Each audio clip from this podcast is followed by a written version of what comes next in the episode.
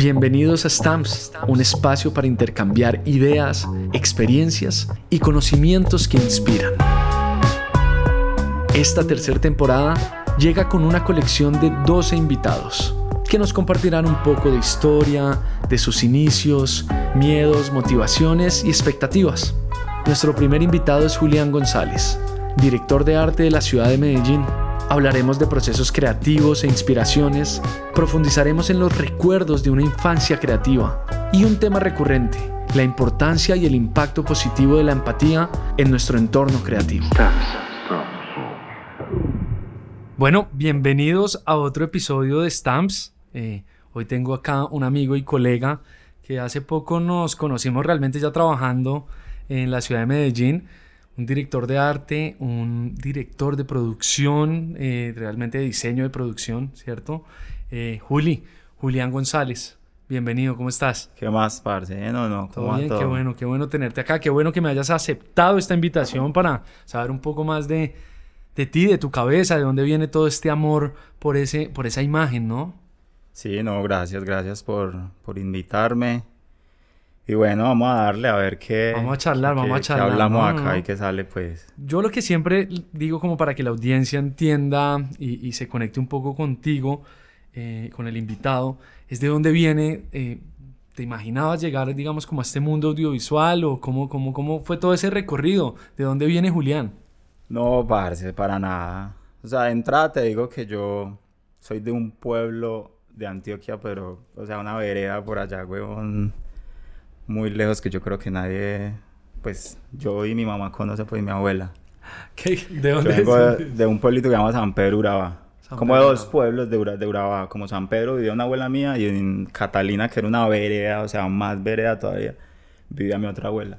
Entonces mis papás se conocieron ahí y ahí nací y yo, ahí, pues. Y ahí hicieron... Pero yo nunca me imaginaba, o sea, yo estaba rodeado de, de, de vacas y de una finca. O sea, yo me crié toda mi vida en una finca. La finca, viendo todos los días qué? Sí, ordeñar, huevo, no a ordeñar todos los días, hacer labores de, de, campo, a comer frutas en todos lados, en los árboles, mango, guama, todo, a estar con mi abuela que fue la que me crió y mi tía. Eh, ese era mi, mi, día a día.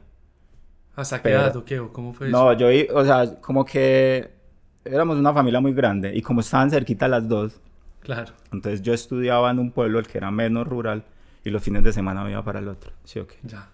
Entonces yo duré como hasta los 15 años allá y me vine como a terminar el bachillerato acá, a Medellín. Bueno, entonces eso hacían, nos mandaban como a estudiar la universidad acá. O sea, terminaban, algunos, algunos de mis primos terminaban allá y venían acá a Medellín a, a terminar la, como para empezar la universidad. Entonces yo vine a terminar con el bachillerato, supuestamente. Ya, ya, ya. ya. Y empecé pero no, weón. O sea, me, no, extrañaba mucho a mi abuela, weón, y pum, me volví. Ah, sí, muy maternal con la abuela. O sea, sí, o sea, pero mi abuela fue la, mis abuelas fueron las que me criaron, pues. Entonces yo vengo como una familia de, de mujeres. O sea, yo, mi papá, yo nunca, pues, yo no lo conocí. Él lo mataron cuando yo estaba muy pequeño. Y yo siempre me crié con mujeres. Okay. yo creo que eso de pronto va a responder a tu pregunta, la, la, sí, cómo me encaminé y seguramente vas a ver muchas cosas. Y, y yo era muy apegado a ella, weón. Muy, muy apegado. Entonces a mí me dio muy duro. Yo empecé a estudiar acá como noveno, décimo. Y me volví. En unas vacaciones me quedé. Yo dije, no, yo me voy a quedar. Ah, sí, sí, sí. Y justo empató como que mi mamá me dijo como... Como no, ese colegio que está allá está muy caro, yo no lo puedo pagar. Y yo, ah, bueno, todo bien. Lloré un ratico, pero ya, yo sabía que me iba a quedar con mi abuela y yo encantado. Entonces me quedé con mi abuela. Y ahí terminé mi bachillerato allá en el pueblo. Ajá. Entre las dos, entre los dos pueblos. Y, y ahí me quedé como un tiempo a ver qué iba a hacer. Okay. O sea, mi vida realmente, hasta ese momento, por, por, la conexión que tenía tan grande con mi abuela, era quedarme en la finca, ayudarle a ella. Okay. Porque ella era la que manejaba esa finca. Entonces era una finca ganadera, doble propósito. Y yo, yo dije, pues voy a estudiar. Si, si estudio alguna vez en mi vida, estudio algo que tenga que ver con, sí, técnica, con vacas, cosa, alguna mierda de esa, porque yo soy amante a las vacas y era lo que, o sea, era mi entorno. Claro, claro. Entonces, no había posibilidad o no hubo como una iniciativa como que yo dijera algo que así me encante, que yo diga voy a dejar de estar con mi abuela para irme. No. Durante dos años no lo hubo. Eh, Pero veías cosas como, por ejemplo, había un acercamiento a la televisión. Sí, había algo, algo muy chimba que había, era que en ese entonces, para hacer una zona tan rural, una tía mía le gustaba mucho la televisión como tal. Entonces se daba la tarea. Era muy difícil que llegara la televisión, pues. Claro. Llegaba solo la análoga, pues, RCN y Caracol. Pero en ese tiempo llegó una cosa que llamaba Sky, que ahorita es DirecTV. Sí, Sky, me acuerdo. Que era carísimo, weón, que era, pues que todavía era un satélite, pues Sí, sigue sí, siendo sí, un satélite. satélites. Claro, pero entonces lo chimba de eso era que cuando no llovía y no había mucho viento, Se eh, podían se- coger algunos. y hay unos canales, weón, una chimba. Sí, sí, y sí. también se podían ver películas que estaban en cartelera eh, en ese tiempo. Entonces Wow. fue como literalmente ir a cine, Sí, sí, sí. pero te estoy hablando, piensa en, la, en, la- en el lugar más rural que hayas estado. O sea, no pobre rural. Sí, sí, sí, sí. sí. y tener la posibilidad de ver películas muy pro que para mí en ese entonces pues yo no sabía nada, pero a mí me encantaba, huevón, ver ver dar ¿Pero te acuerdas de bala. alguna? ¿Te acuerdas de alguna? Sí, no, yo creo que yo ahí ve- yo ahí me vi mi primera la película que para mí es mi favorita que es Contracara, que es la de Nicolas Cage con John Travolta. Yo amo esa película, perro. La Face Esa- Off. sí, Face Face Off. Off. Para mí Oh. esa película representa todo, ¿sabes? Wow. Entonces yo la amo. ¿Qué pasaba también? Que mi, mi tía era coleccionista de revistas. Ya. Entonces ella compraba, cuando iba al pueblo, al otro pueblo, compraba Vogue, Cosmopolitan. eh, había muchas, weón, había una cantidad. Entonces ella siempre me obligaba a... O sea, siempre me, me da- referentes, wow. y sea, me daba una carnada, huevón. O sea, a mí no me gustaba. O sea, al principio como que yo veía era pura chimbadas de maquillaje, de cómo cuidar tu piel y, Sí, sí, sí. y dietas y eso. Pero también habían como artículos de, de cine, Sí. de actores, Y quizás también esas puestas, pues, no sé, eh, las editoriales. de las editoriales y todo eso. Entonces ella lo que hacía era como que guardaba plata en las revistas, Ya. como ahorrando. Y cada tanto me decía o nos decía a los primos, como vamos a revisar las revistas a buscar. Pero ella, yo siento que ella lo hacía, aparte obviamente darnos plata, pues, Sí, era una plata excusa. escaleta. Sí, era como incentivarnos ese tema de, de ver y de leer. Wow. Entonces yo, yo sí fui muy inquieto con el dibujo eh, desde chiquito, pues como que me gustaba en cualquier lado, yo hacía como garabatos y huevonadas y maricadas, ¿sí me entiendes? Como que siempre estaba como dibujando, no a modo profesional, yo nunca estudié eso, pero tenía esa iniciativa. Entonces yo creo que ella por ahí se metió Ya. y yo ahí descubrí un mundo que yo siento, porque muchas veces me lo han preguntado, que siento que ese fue el, ese fue el inicio de lo que ahorita yo estoy decidiendo ser en mi vida profesional, ¿sabes? Claro, además un contraste entre, o sea, todo esto rural y ver esas revistas y ver como moda de afuera. ¡Qué loco! O sea, es que píllate la escena, o sea, yo me levantaba muy temprano cuando estaba descansando en mi casa, pues cuando no tenía eh, colegio, me montaba un caballo, después me iba a recoger unas vacas, le ayudaba al señor a, a ordeñar. No. Eh, y después me ponía a ver o sea, televisión con mi abuela, porque mi abuela también veía mucho, mucho Animal Planet y eso. Y luego estaba como inmerso en este mundo de mi tía. O sea, como que yo vivía las facetas de cada mujer que hacían parte del grupo familiar. ¿Cuántas mujeres eran ahí o cómo era? Ahí eran establecidas, eran cuatro. O sea, mi abuela, tías y mi mamá. Que mi mamá iba y venía, pero estaba Hijo único. ahí. Yo soy hijo único de ese matrimonio, pero tengo otro hermanito, pues, Ya, ya, ya. medio por otra parte, pero lo conocí después, hace mu- después de mucho. y eso. Ok. Pero entonces ese era como mi día a día. Entonces yo, yo, yo me aprendía los nombres de las revistas, o sea, los actores. Ya como que en un punto empecé a... Entonces yo veía, yo decía, ta, este man y este, que la película, que hizo esto, que tal cosa, que es esta modelo, que mira este traje, tal cosa. Entonces estaba como en un círculo muy femenino como tal. Wow. Y con un gusto por todo, ¿sí me entendés? Ujú, Como ujú. que mi abuela era... Mi abuela era muy visual, no conscientemente de lo que hacía, pero mi abuela era súper... Sí, o sea, un gusto ahí como... Sí, no era un tema de diseño, pues, de, de, de un cosa de diseño, pero era una persona que cuando cocinaba, como que los colores o cómo cortaba las cosas, era muy cuidadosa al detalle, Ya. ¿sí me entendés? Entonces yo creo que yo siempre he sido así, como que yo con las personas siempre soy como esponjita, entonces yo siempre me le metía allá y le preguntaba tal cosa, igual con mi tía, como que estás leyendo, qué es esto, tal cosa. Cuando mi abuelo estaba vivo también era como tal, y por qué las vacas y tal. Y, y yo veía las vacas, las formas, los colores, y ya que todo el... O sea, Sí, es que es un mundo de texturas y de colores mundo- que vos no te imaginas. Y es un contraste muy loco, pues. Demasiado. Entonces... Pero creo que eso me, me ayudó... Igual ahorita lo vamos a hablar, pero... Sí, sí, sí. Para un director de arte o alguien que haga parte del equipo de arte, el entorno, independientemente del, del entorno que sea, ayuda siempre, ¿sí me entendés? Sí. ¿Y cómo se ven las cosas? Esa- lo que dices, ¿cómo lo veían las personas más cercanas? ¿Cómo veían eso? ¿Cómo, cómo con un simple hecho de cortar Sí. de una manera linda o una manera ordenada o como visualmente atractiva, cambia la noción, ¿no? Cambia Y que, noción. era, y que era algo real, o sea, no estábamos, no estábamos cortando algo para un comercial, Sí, sino sí. para la vida cotidiana. Yo me lo iba a comer, o ella también se lo iba a comer. Claro. Pero eso, eso yo me acuerdo y cuando me ha tocado aplicarlo a cosas que he hecho, yo me devuelvo Sí, y digo tal wow. cosa. Entonces eso es, o sea, eso es muy importante para mí, por ejemplo. Yo desde el momento en que empecé a decidir sobre la dirección de arte y qué era la dirección de arte y qué hacían, o sea, y cuál era la representación de la cotidianidad, luego reflejada en la dirección de arte, como que yo dije, es que es, que es un universo, es todo, parce, o sea, Sí, sí, ese es el universo. O sea, aparte de la foto, ahorita llegamos a eso, pero es Sí. como. Para ahí está. eh, Si eso no está, si eso no está claro y no está bien, pues no funcionan muchas cosas. claro. ¿Cómo, cómo, ¿Cómo fue el siguiente salto? ¿Cómo, ¿De qué pasa? ¿Qué Sí, pasa? mira, pasaron dos años, yo no quería hacer nada. O sea, no quería hacer nada, era de no darme la tarea de buscar Claro. qué estudiar. ¿sí me Pero en el colegio ya decías como, ya, No, huevón, yo, soy bachiller especializado en agropecuaria, así yo salí de mi colegio. Ya, ya, ya. En mi colegio había como especializaciones allá. Ujú, ujú. Bueno, en realidad toda- la mayoría eran agropecuarias, creo. Sí, yo salí como, como bachiller agropecuario. Ya. Como ahorita la gente sale como, no sé, como en programación. Ahorita hay como mucho, no Sí, sé si a sí, ti sí. te tocó, pero a mí me tocó agropecuaria. un- Eh, y literalmente era lo que yo creía y lo que yo quería, ¿sí me entendés? Entonces me acuerdo que una de esas tías me dijo, "¿Usted ¿por qué no se va y estudia eso, parce? Váyase.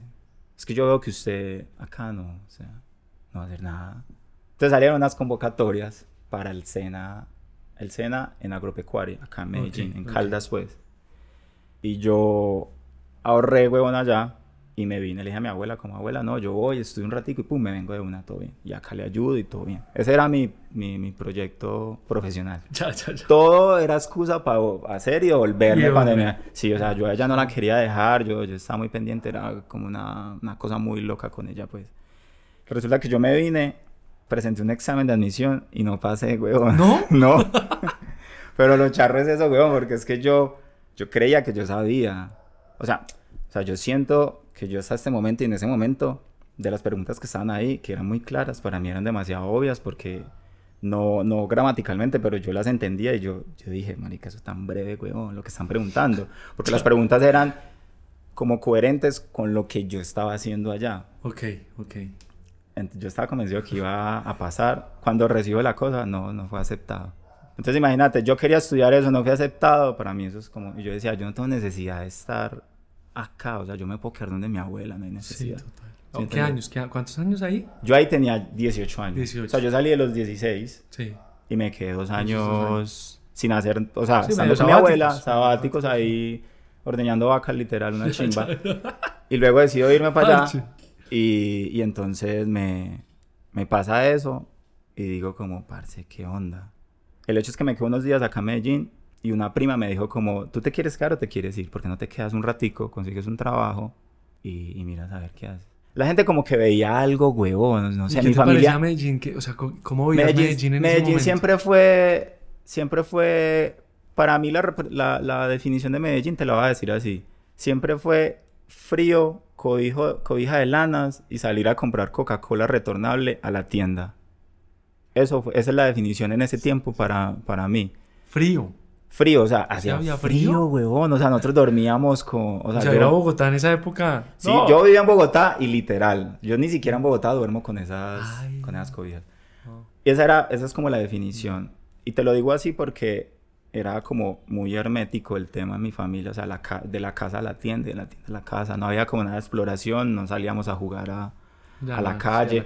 ¿Por qué? Porque entonces éramos muchos primos, casi ninguno tenía los papás en esa casa. Ya. Entonces, por un tema de seguridad, éramos ahí todos, ¿sí me entendés? Entonces, mayoría de mujeres también, mis primas, eh, estudiando un montón de cosas. Entonces yo decidí, Y tu prima te dijo tú no... quédate y, y preguntarle a, a- a tu tía a ver qué, Claro. que te ayuda a conseguir algo para trabajar.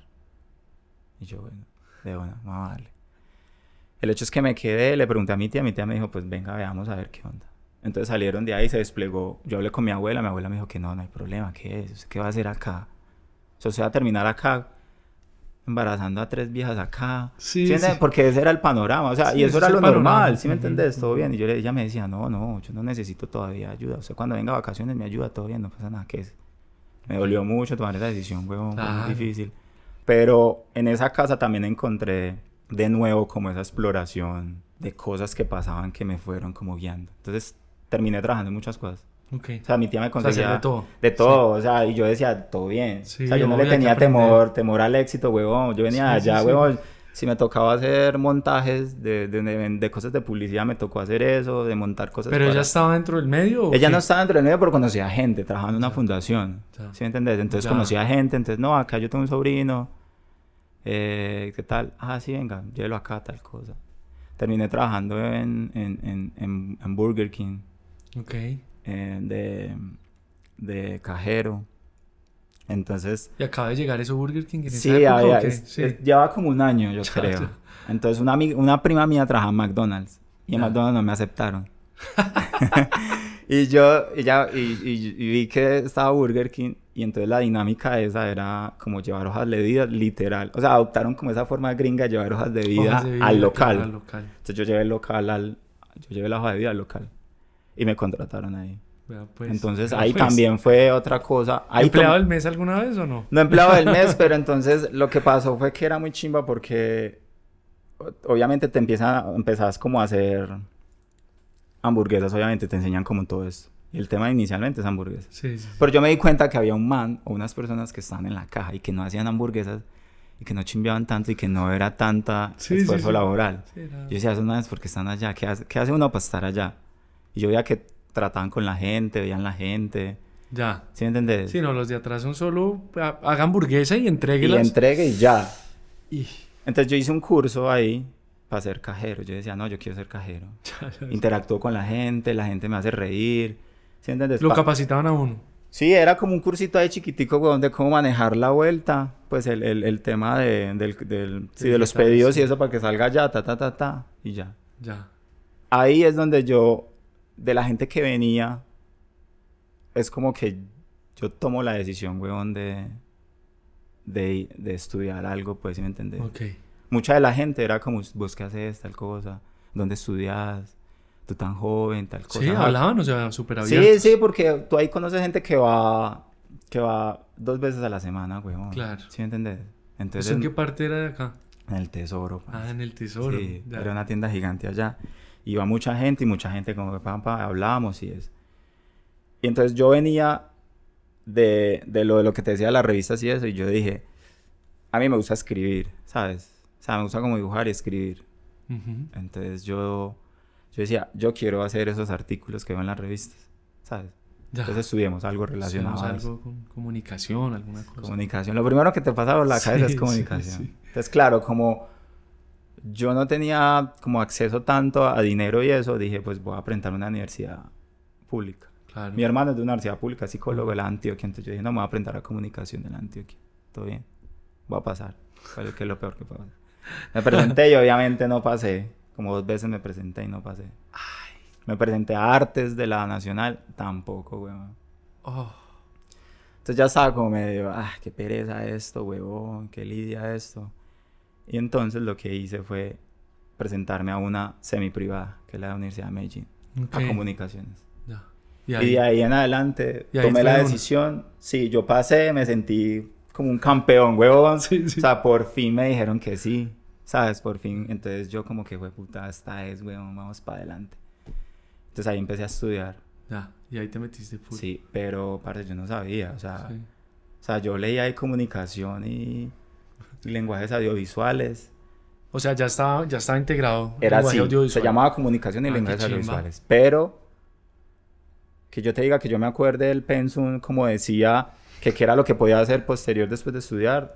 Sí, ni idea, no. huevón. No. O sea, yo literalmente, yo me estaba presentando en varias universidades y esa fue la que me dijo que sí, que todo bien. Vamos para allá. Sí, porque yo en la UPB no me iba a presentar porque no iba a ser capaz de pagar esa vuelta. Claro. Entonces yo dije, de una, metámonos acá, hágale, todo bien. ¿Qué es lo peor que pueda pasar? Hágale. Y sí, y empecé a estudiar eso. Wow. O sea, lo primero que te llamó fue escribir. Sí, es que yo veía, es que los artículos me impresionaban demasiado, independientemente de lo que era. Pero entonces yo siempre veía abajo. Eh, La firma. sí, escrito por Escrito Juan, por- ta, ta, por Julián González. Yo decía, eso lo hace alguien. Y la foto también veía tal cosa. Pero no tenía noción de, de nada, ¿sí me entiendes? Yo sí sabía que eso lo escribía alguien, que alguien tomaba la foto y eso. Ok. ¿Y cuántos semestres pasaron para empezar a entender ese mundo audiovisual y darse cuenta que querías hacer arte? Sí, lo chimba de la universidad, ¿sabes qué era? Que bueno, yo no tenía la noción, seguramente estaba ahí, pero yo no leí, no era muy consciente de eso. Yo, yo tampoco leí el pensum nunca, era como, vamos a, ¿Sí me pues, entiendes? a sorprenderse también, ¿no? Tal vez uno también veía gente que hacía eso, en mi caso no, porque lo que te digo, nosotros éramos muy herméticos en, en la familia, pues como que Ujú. literalmente mis mejores amigos son de la universidad, imagínate, ¿sí me entiendes? O sea, mis mejores amigos en la vida son de la universidad. Son de la O universidad. sea, yo los conocí en la universidad porque fue donde yo ya pude tener como, unas, como un aspecto más amplio de mi vida, una libertad, digamos, de, de interacción con la gente como tal. Pero yo no leí eso y, y, y lo chimba era que, por ejemplo, había como, todas eran como introducción, el primer semestre. Era introducción al cine, introducción a, al guion, introducción a la fotografía, Sí, sí, sí. introducción a, a todas las mierdas. Sí, sí, sí.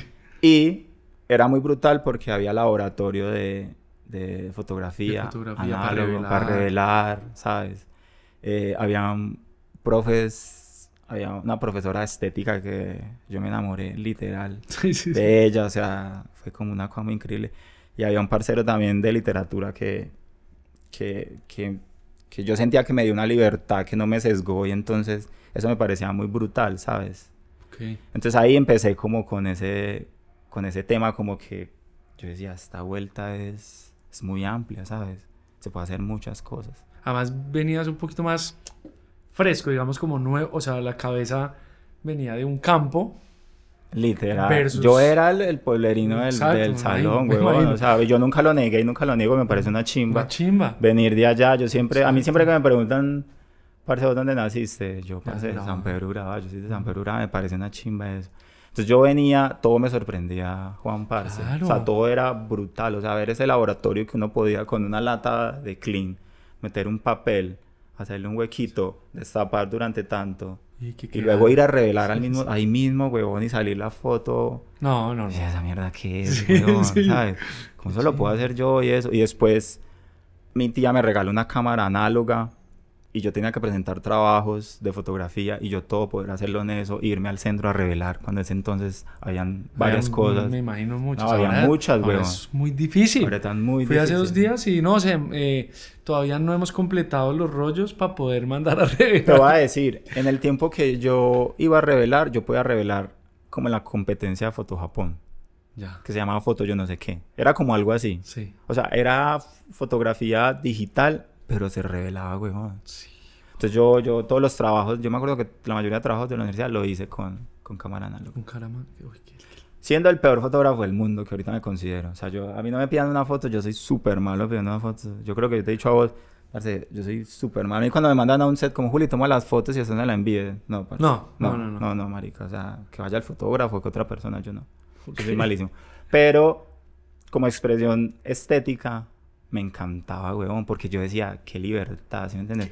Yo, yo ahí entendí, ¿sabes qué, Juan? Te entendí que, que como a ti te crían académicamente y socialmente en, en, en, es- en este- en esos entornos que nos han tocado a nosotros, es- es lo que te decía era muy hermético, pero entonces en la universidad entendí Claro. que no hay equivocación, weón, que nada está malo, ¿sí me entendés? Que si una cosa sale desenfocada, es un lenguaje, ta, ta, ta. Como lo estamos viendo ahorita, si tú te pones a ver muchas de las expresiones artísticas que vos sentís afinidad ahora, son las que creíamos hace 10 años que eran un error, ¿sí me entendés? Exacto. ¿Sabes? Que no se ven muy bien, que están desenfocadas, que el color está súper desaturado. Bueno, hablando de imagen y eso, pues, ¿sí me entendés? Pero ahorita despiertan como una como una cosa muy tesa eh, eh, en en tu profesión como tal, ¿sí me entendés? Entonces seguramente yo decía, no, esto es brutal, ¿sabes? Y yo sentía que nadie me, me juzgaba por eso académicamente. Claro. O que algunos me decían, me daban esa, esa libertad. Entonces, yo en película. Qué lindo eso. Wow. Me wow. encanta. Yo me, a mí me encantaba eso. Entonces, yo, yo entregaba. Yo, y con esa, esa señora que literal me enamoré. O sea, cuando digo me enamoré, es que yo iba a clase de seis y media donde ella y yo me imaginaba. Me imaginaba los Sí. hijos con una señora, Sí, weón, sí, pero una señora de 50 años, weón, pero una señora. Para una cosa que Parce, esas pero- palabras y lo que O sea, la forma como hablaba, cómo te hacía sentir en cuanto a, a vos puedes hacer lo que te dé la gana. ¿Sí me entiendes? Estéticamente hablando. La- ella daba introducción a la estética. Ok. Entonces ella, ella, vos le entregabas un trabajo y ella te corregía o te decía cosas, pero no era dos más dos. ¿Sí me entiendes? Exacto, sí, no es como- Era, era un aspecto como que quiere, o sea, te, te, te, te metía muchas cosas en tu cabeza como sigue votando, o sea, no te quedes Sí, amarrado ahí, que- como que sí, grita. Wow. Entonces eso me encantó de, de esa parte. Habían otros que sí eran una mierda, otros profesores sí, que no obvio, como todo, como todo. Pero entonces, ¿qué, qué hice yo? Yo me empecé a trazar en la universidad porque estaba trabajando. No Ok. podía coger todas las materias. Entonces siempre preguntaba, como parce de, de tercer semestre, ¿qué materia te pareció chimba? ¿Con qué profesor te pareció chimba? Ok, sí, como Y me decían, huevo, no sabes qué, guion con este parcero, con David, que es una chimba. O marica, fotografía con ese. No, no cojas guion con ese man porque es re malo. Sí, sí. Entonces yo empecé a hacer eso. Como estaba trabajando, huevón, y no tenía mucho tiempo, me estaban jodiendo mucho en el trabajo. Empecé a coger ¿Y ahí qué estabas trabajando? Materia- ¿Qué No, seguía allá. Ah, seguías en Sí, seguía allá, huevón, seguía allá. Ah. Eh, ya después me tocó salirme. Básicamente Claro. me echaron porque empecé a llegar tarde, huevón, porque no me daba, huevón, el horario no me daba. Claro. Pero entonces yo empecé a coger materias así y ya yo siento que me iba como encaminando. Todavía no estaba seguro de lo que iba a hacer, Claro. pero estaba como por ahí.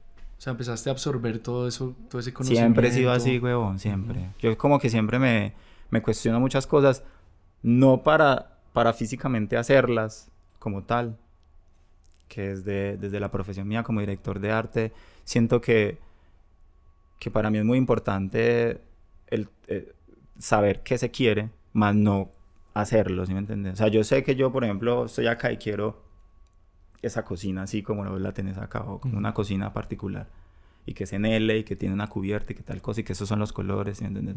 Yo sé lo que quiero, pero yo no, yo no sé hacerla, huevón, ¿sí me entiendes? Sí, sí, sí. pero, pero yo sí tengo, la, o sea, sí tengo como la, la, la sensación o la percepción de saber cómo la quiero y eso. Entonces yo siento que eso a mí me ayuda un montón y me sirve para saber escoger quién es el que la va a hacer para que me entienda cuál es lo, qué es lo que yo quiero. Claro. Y, y obviamente para responder cuando un director, para poder entender también la visión, porque seguramente el director está en esa misma faceta que yo. Yo sé lo que quiero. Ah, es que yo vi una, yo vi en, en, en, en, en un referente esta cocina, huevón, que es así, tal cosa, tal. El director también sabe qué es lo que quiere, huevón. Claro. No la, él no la sabe hacer, por eso me está buscando a Sí, mí. sí, sí. Y yo físicamente no la sé hacer, pero tal. Entonces, entiendes, sí, sí. entonces la universidad me ayudó mucho en ese sentido, huevón. O sea, sientes que te dio mucho concepto, como de entender. Mucho. como. Y de, y de, y de no, no limitarme, Juan. Limitar, ¿Sí me entiendes? Eso para mí es muy importante, como que no tener límites profesionales, sensoriales, como de todo en la vida, como que, no, si ahí, ahí después de esa puerta, ahí hay otra vuelta, ¿sí me entiendes? Sí. En todo. Yo así, yo pienso Qué mucho así, bueno, weón. bueno eso, porque yo siento en mi universidad, a veces hablo con Mm. muchos de los que han estado acá en Stamps, vienen de la sabana, Sí. y, y hablamos un poco de... Había una, un limitante muy fuerte, que puede ser la religión también, porque es del Opus Dei, Sí. ¿cierto? Pero, pero también desde los profesores era como, esto es el guion y así se tiene que hacer y estas son las leyes. Y es como, no, o esta, la este- estos son las ramas de esta estética y tiene que hacerse. Y es como, entonces uno quería llegarle a eso todo el tiempo. Como todo eso y si no me quedaba así, pues estaba feo. Claro. Y entonces toda la universidad pasó así, pasó así hasta que ah, cuando encuentras las prácticas y encuentras como desacomodarte, te das cuenta que todo lo que estabas tratando de hacer no era. Ujú. Perdiste tu original- originalidad, ¿cierto? Sí. Y estabas era copiando. Entonces pasa Sí, o- mucho en las O universidades. también que te sesgan ahí y tú después vas al mundo real y te das cuenta que hay gente haciendo un montón de cosas Sí. diferentes y tú dices, pero ven, a mí me enseñaron como esto, ¿qué onda? ¿Sabes? Entonces, de lo que te digo de esos profesores es que literalmente... Ah, qué bueno. qué Y entonces bueno. yo ese profesor de literatura me tiraba... O sea, de la nada me escribía Julián Pille. Pille esto tan. Ah, Y era una chimba, weón, porque eran cosas loquísimas. Y yo decía, ¿qué es esto tan brutal? Corticas. Entonces Entonces él ya sabía, yo le decía, a mí no me mandes una enciclopedia, huevón, porque yo a chimba no me la leo. Sí, sí, sí. Entonces me mandaba relatos, ensayos, y yo feliz, huevón.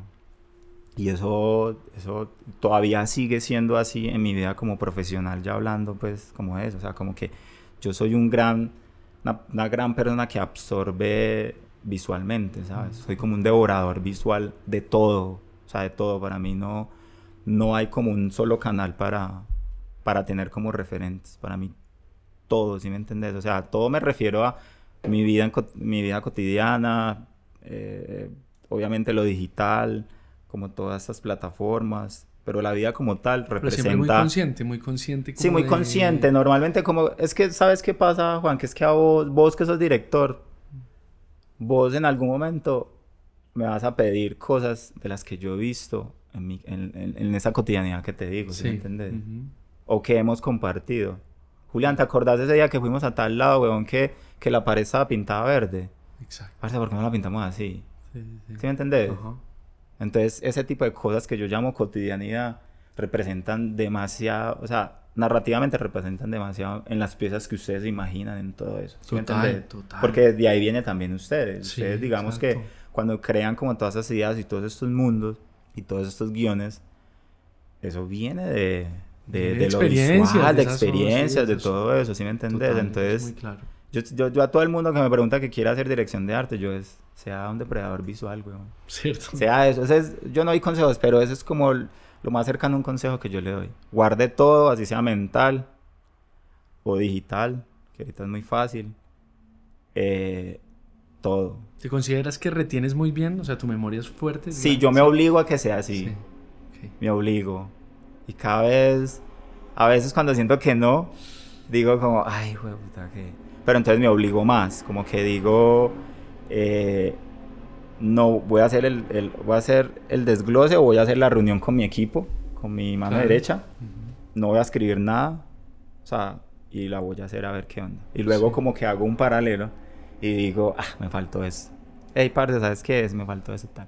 Pero me obligo a que sea Sí, hay más... que- hay que meterle, ¿Sí hay me meterle. Como que siento que, que me fluye más así. Yo he, he vuelto a hacer un ejercicio porque ¿qué me estaba pasando? Veo mucho cine, veo muchos referentes, pero Ajá. también como que uno se satura en un momento, ¿no? Cuando haces un approach, un treatment, necesito ver una cocina, digamos, por ponerle la cocina, ¿cierto?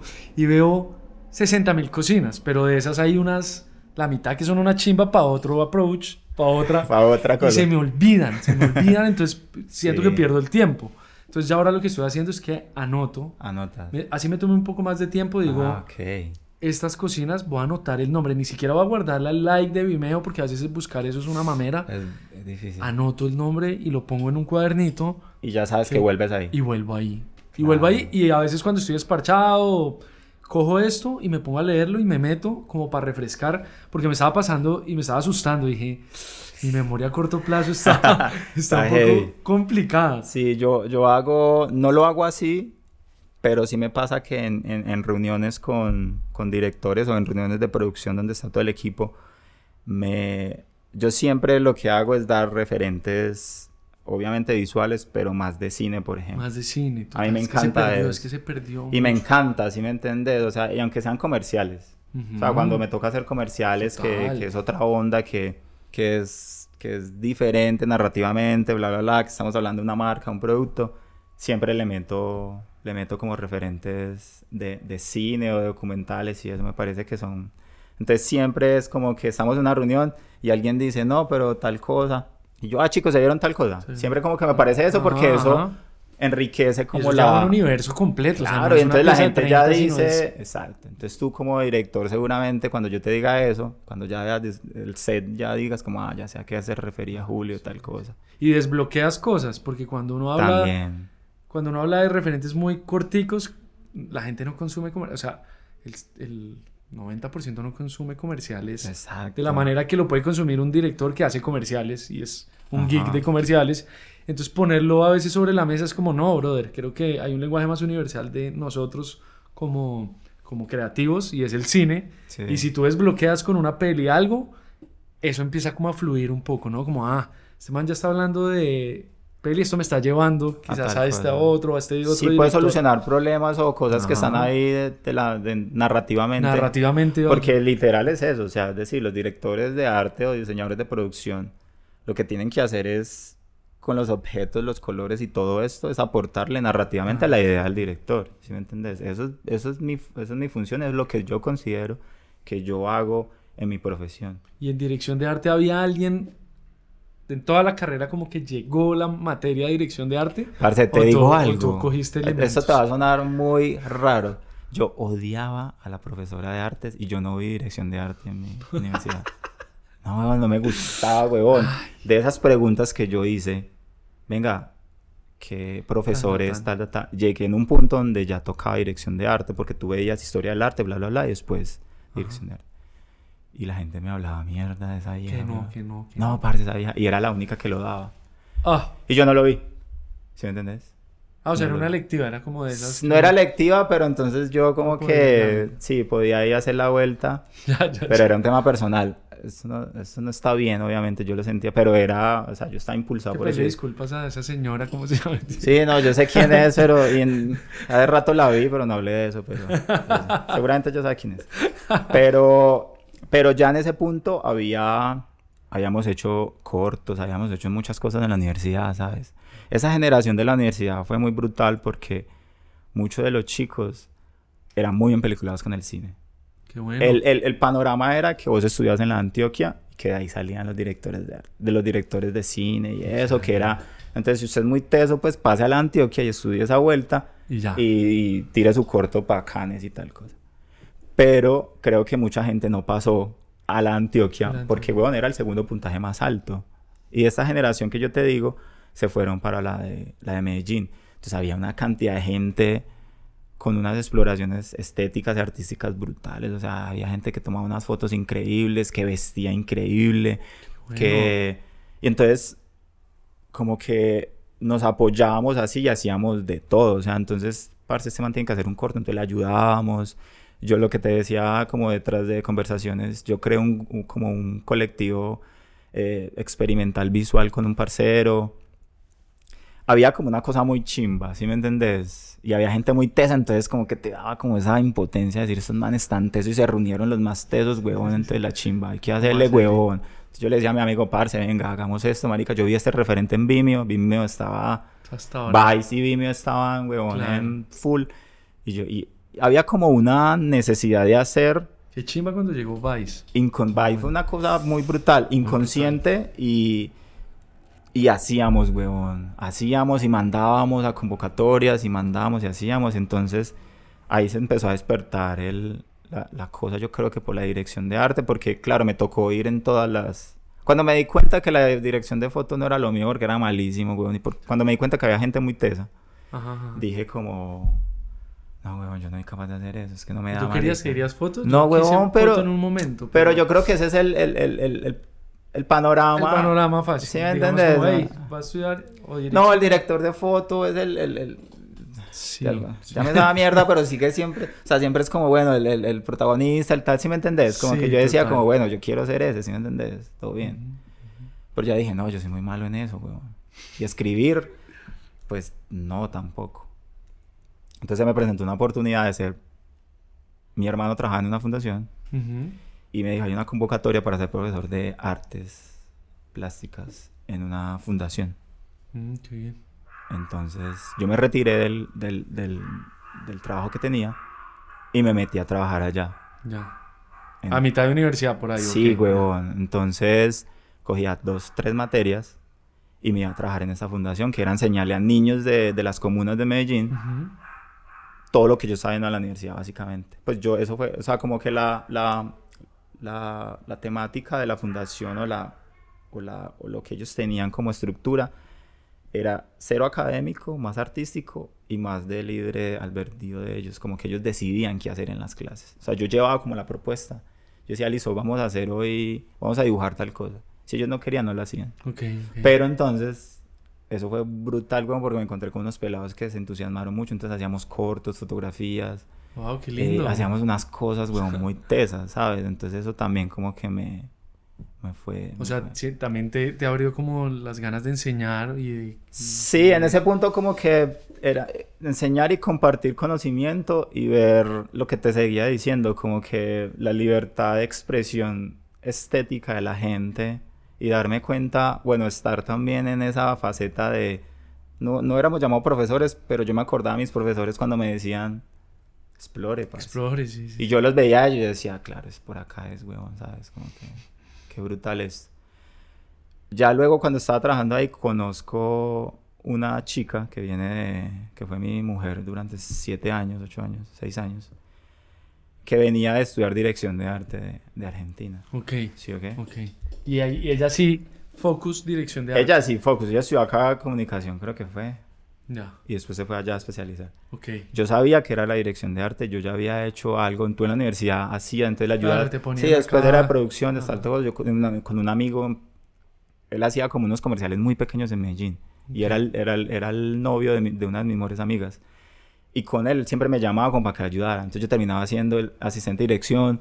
El dire- Entonces acomódame eso acá, Julián, hay que correr eso para acá, tal cosa. No, hay que llamar a tal, o sea, de todo. Era como todero, entonces era brutal también. Yo estaba súper entusiasmado. Y con ella, como que ya empezamos a hablar. Ella me empezó a hablar de lo que era dirección de arte, como tal cosa, tal. Y le salió una peli. Y, y me dijo, ¿quieres ser mi asistente? Ok. De props. Ella iba a ser, era la pro master de una peli. Ya. Y yo le dije, no, pero yo estoy trabajando, ¿vale? Que ya había que irse un mes y medio a rodar a un pueblo acá en, en Antioquia. Y me dijo, no, pues piénsalo. Y me dice. Entonces yo fui a la fundación, huevón. eh, y dije, no, pues yo quiero... Pues yo hablé con mi jefe y mi jefe me dijo como, parce, la verdad es que queremos que seas coordinador. O sea, me propusieron... Me, Ya, me- hacer coordin- sí, Sí, ahí. o sea, fue una vuelta porque me dijeron, Juli, queremos que asumas otro puesto más alto como de coordinar toda la vuelta. Y yo le dije, ¿sabes qué, Luis? Parce, es que, me- o sea, tengo esa propuesta, huevón. Y él me dijo, ¿qué quieres hacer? Yo le dije, pues es lo que estoy estudiando, parce, ¿sabes? Como que quiero ser un poquito coherente con eso. Claro, sí, lo otro se Y él me dijo puede algo muy chimba, me dijo como, Juli, eh, acá tienes las puertas abiertas, pero allá no te van a soltar. Él me dijo así. Y ya, una mierda. Yo dije, "Ah, este man dice... Y literal, huevo, no me soltaron. Entonces yo me fui a hacer esa película con, con esa nena. Ok. Y era la asistente. Y, parce, ahí ya, Ya. conocí... O sea, era mi primera película. primer- y era película, huevón. Pero rodaje internacional. Ah, yo tuve que decir mentiras. Yo sabía medio inglés. Ya, ya, ya. Pero era un inglés remachacado, huevón, una mierda. Y en la entrevista ya me dijo, Julián, di que sabes inglés. Me dijo mi exnovia. Ok. Y me literalmente entrevistaron. Y, y si te preguntan, di que di 85%. Di así. No, no te quedes, con- ya, no digas más nada. Eh, entonces, literal me dijeron, ¿sabes inglés? Y yo, sí, sí, de una. Ya. Entonces, marica, enfrentarme a... Pues, a un montón de gente, parce Y producción de afuera gringa. gringa, era una vuelta ahí, era como una telenovela, pero era grande, o sea, yo nunca había visto un rodaje así con, con tanta, y había gente de todo el país, ya, había gente de Bogotá, de Cali, Bueno, una chimba. Y que puro O sea, entrar ya a campamento, quedarse allá. sí, quedar, quedarnos en un hotel, Ya. Eh, rodar Además con la novia. con mi Ay, ex sí, mujer, pues. pero de jefe, weón, pero no, todo bien. pero, pero no, bien, la vieja, re bien, weón, yo aprendí mucho de ella. Y luego de esa experiencia, que yo lo que lo que te decía del inglés, lo que te digo es como que uno se obliga, o sea, yo sabía medio inglés y enfrentarme a eso. Cuando yo me sí. enfrenté, weón, como que yo dije, marica, no sé. Y de enfrentarme a ese miedo, yo dije, como la chimba, tengo que aprender. Entonces después me empezaron a llamar con, con acompañe, pues como que ella me recomendaba también eh, a películas como de, que sí, acá para hacer arte. Y acá y en Bogotá y eso. Entonces, y como él sabe inglés, entonces sí, hágale. Pero yo no sabía un culo, güey. O sea, yo sí sabía, marica, yo entendía, pero claro, yo me estaba enfrentando a eso cada vez y cada vez. Entonces, y ahí empecé a hacer on-set dresser. Que on-set dresser es como el encargado de set en las pelis. Ajá, ajá. O sea, el encargado de set de arte. Como que estamos, o sea, cuando hay unas pelis, cuando empiezan a rodar, ya tienen dos, tres locaciones o tres sets montados. Claro. Pero a medida que va pasando la peli, Toca ir vistiendo las... sí, el, la- el diseño de producción y decoración se va como vistiendo o atrezando los otros lugares y pues se tiene que quedar una persona de arte en, Claro. en set. Y yo empecé a hacer eso. Tú eras el que Eh, te quedabas. Yo era el que me quedaba. O sea, el que le decían, bueno, Literal. Entonces el diseñador de producción, lo chimba era esto, que a eso voy, era porque yo tenía conversación directa con el diseño de producción, el diseñador de producción, con la decoradora, con dirección ya en set y con fotografía de la mano, Claro. porque sí. era, o sea, a mí literalmente me tocaba estar en monitor al lado del fotógrafo o el del director, esperando a ver qué había que mover o tal cosa, o diciéndole al fotógrafo, bueno, eh, qué sigue, qué necesitan mover o tal cosa, o ponme esto acá o haces. Entonces, eso a mí me enriqueció mucho, weón. Hice eso durante mucho tiempo. Y siempre pides, es que hay unos directores de arte que ven muy rara vez el monitor, man. Yo soy muy de monitor. eres de monitor, el monitor para ti. A mí, Así. yo nunca pido eso, weón, porque me parece ya... Pero mucha de la gente que trabajo ya es como... Ya sabe. Ya, y como, ay, Julián, ahí está su monitor. ya, gracias. Pero si no, estoy al lado siempre del director. El director, sí. O de director de fotos siempre. Claro. Entonces yo me crié, eh, sí, estética o trabajando así, al lado del director y del, foto, del director de foto. Entonces, Y absorbiendo, también siempre estaba absorbiendo. así, aprendiendo, ta, ta, huevón. ta, Entonces tenía conversación, Bueno. porque entonces el diseñador de producción me decía, listo, ese es el set, Julián. Claro, yo revisé el guion y todo, y él me decía, ese es el set, yo quiero que luchemos porque esto quede aquí, tan, tan, los detalles, ¿sí me entiendes? Que, Claro. que, que- que uno coloca como diseñador de producción o algo que ayuda a narrar, lo que decía ahorita narrativamente. Narrativamente Entonces, yo quiero que esto en lo posible se quede ahí, porfa, tanta. Entonces era muy chimba porque después me tenía que enfrentar a que el director de foto, no, mueva esa mierda de ahí que está estorbando, tal cosa, pero yo no, venga, tal. Entonces, era, eso era, eso me enriqueció Wow. brutal.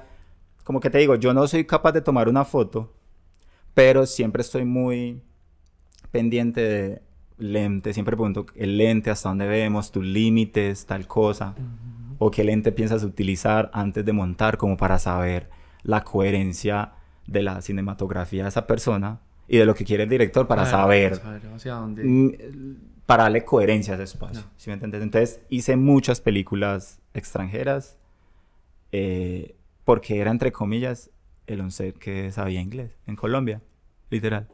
Ya, ya. Y esa, y esa figura no estaba tan establecida, la traían siempre. Cuando, eso fue un boom cuando empezaron a hacer películas service acá, weón. Ok. ¿Sí me entiendes? ok, ok. Entonces empezaron a traer eh, este un set dresser, para que- pero necesitaba un asistente que supiese español. Ujú. Y yo empecé siéndolo y ya luego se dieron cuenta, no, acá hay un man que, Sí, que, que sortea esa vuelta. sí, Entonces yo me obligué, huevón, así sea, yo me obligué a aprender inglés y a comportarme como un set dresser y, a- y, me encantaba, o sea, la pasaba muy brutal, ¿Y huevón, eso porque cuánto no te... tiempo fue? Eso fueron cinco, cinco, cinco años, cinco, Cinco años, años, y medio. así dándole. Nosotros nos fuimos a Bogotá a hacer pelis, huevón, con mi mujer. O sea, nos mudamos de acá porque acá no pasaba nada. Ya.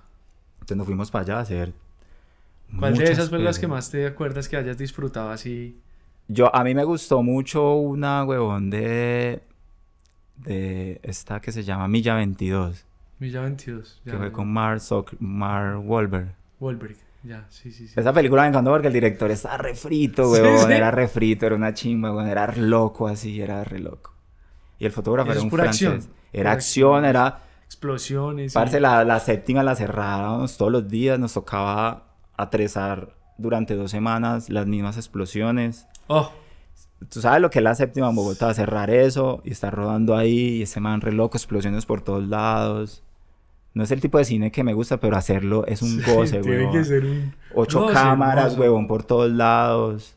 Estar pendiente de todo lo que se vea, lo que no se vea. Gente hablando, estar con los grips de Transformer. Eso era lo que más me parecía más interesante, weón, ¿sabes? Y encontrarme con esos personajes, con esta madurez laboral que Claro, tenían. esto es un O sea, encontrarse con los diseñadores de producción cabroncísimos. Yo ni siquiera los conocía y yo decía, ah, ese fue el que hizo eso. Uy, qué bueno, era tan teso, weón, ¿sabes?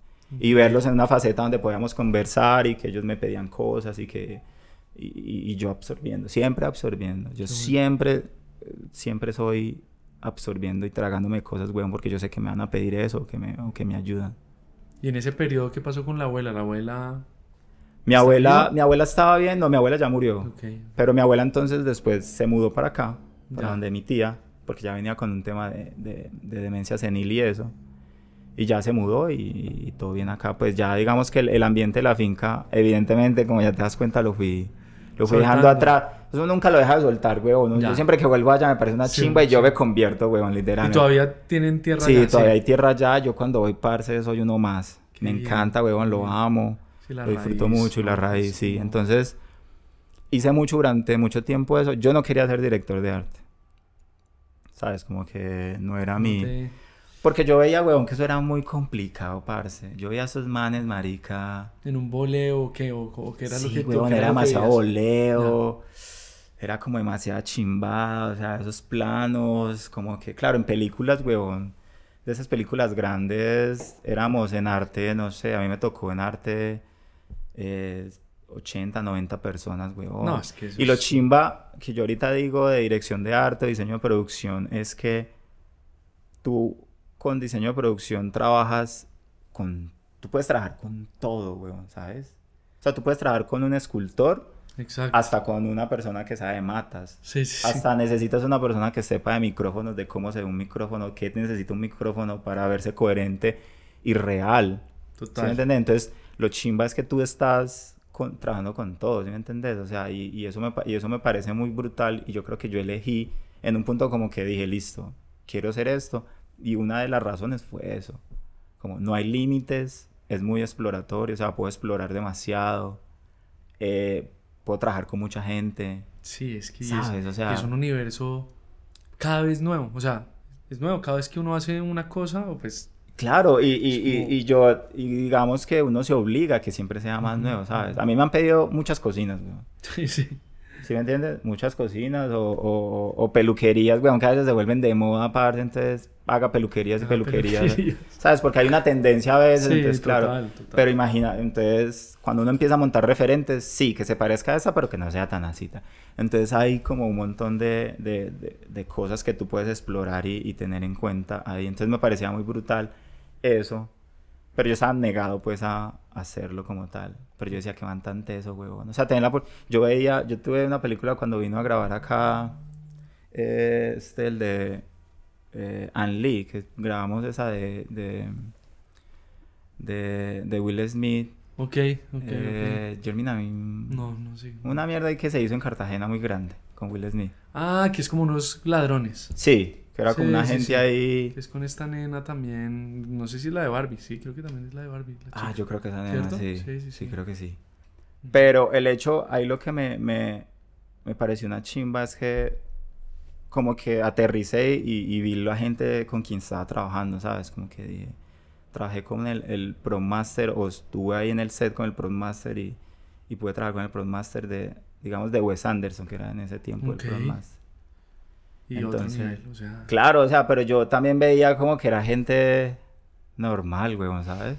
Y eso me impresionaba. Muchas veces lo ti- tienen como en, en- en- un punto en que los fotógrafos, los directores y tal. cosa. Sí, sí. Y yo veía que esta gente era re normal, lo que te decía, una madurez, weón. Entonces yo empecé a evaluar, yo decía, marica, si yo alguna vez me piden, deseo, quiero ser director de arte, yo me comportaría así, de- quisiera ser así. Ok. como este man. Sí, sí, sí. O sea, este man le hace los, lo- la- la- la- los props a este otro cabrón que es muy teso, que todo el mundo ama, Wes Anderson.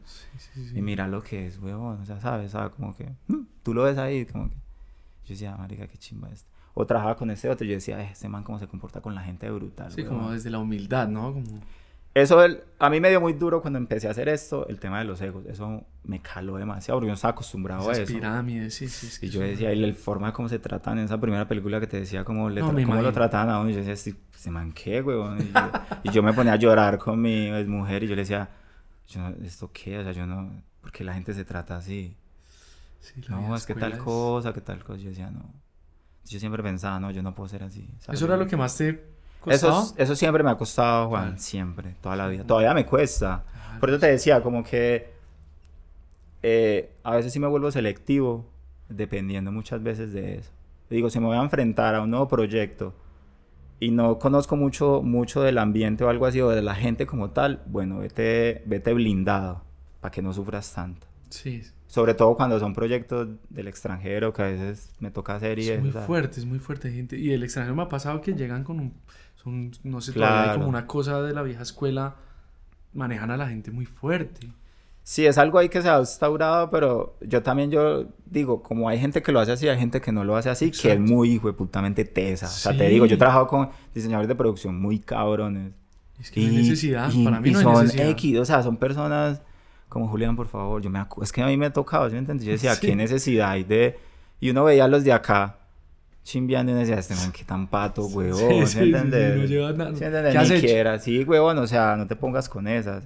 Y todo bien, o sea, yo siento que obviamente cuando tú empiezas a hacer cine, eso te da como una, un airecito ahí que, ¿sabes? Pero en definitiva es la misma vuelta. O sea, es una cámara que se prende, graba y luego corta y ya. Es la misma Exacto. vuelta, ¿sí me entendés? Lo que pasa es que a veces la gente no lo entiende, pero...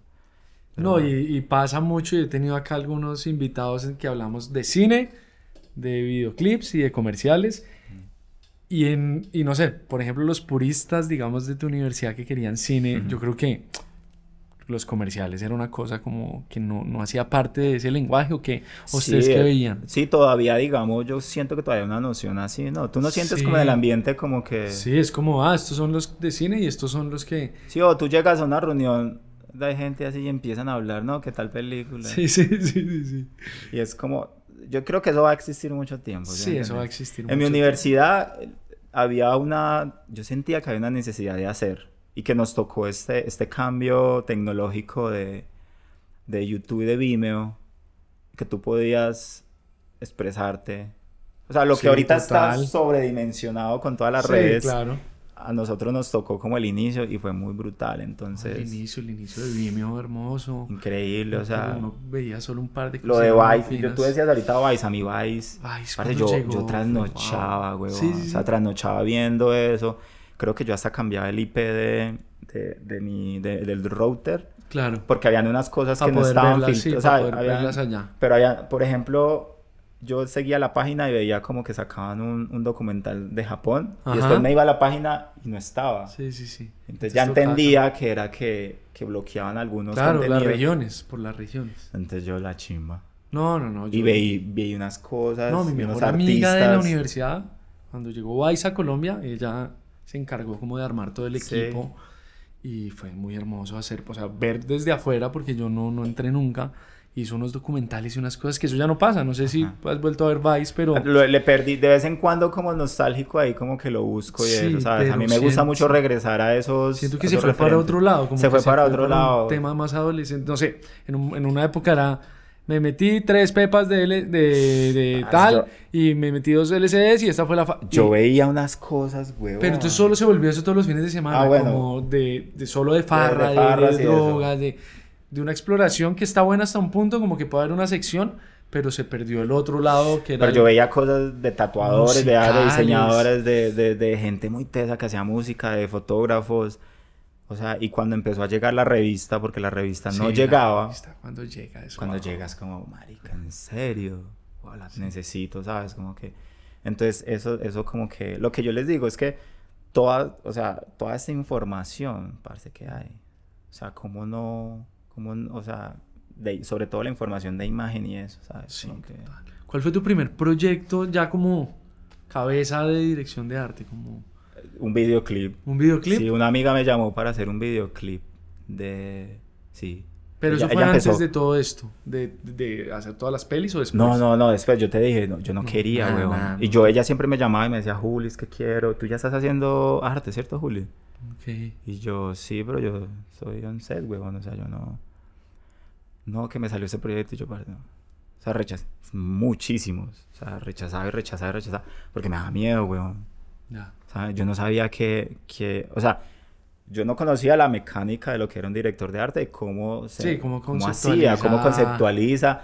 en qué conceptualiza, cómo presenta. Yo ni sabía, ahorita lo sé porque pues ya lo soy.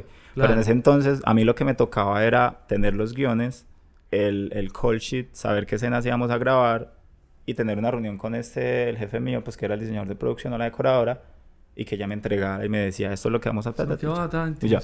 sí. Pero entonces yo decía, pero... Y, me insistieron y, me- y mucha gente me empezó a insistir. O sea, de la nada como que me empezaron, me empezaron como amigos de la universidad y todo eso.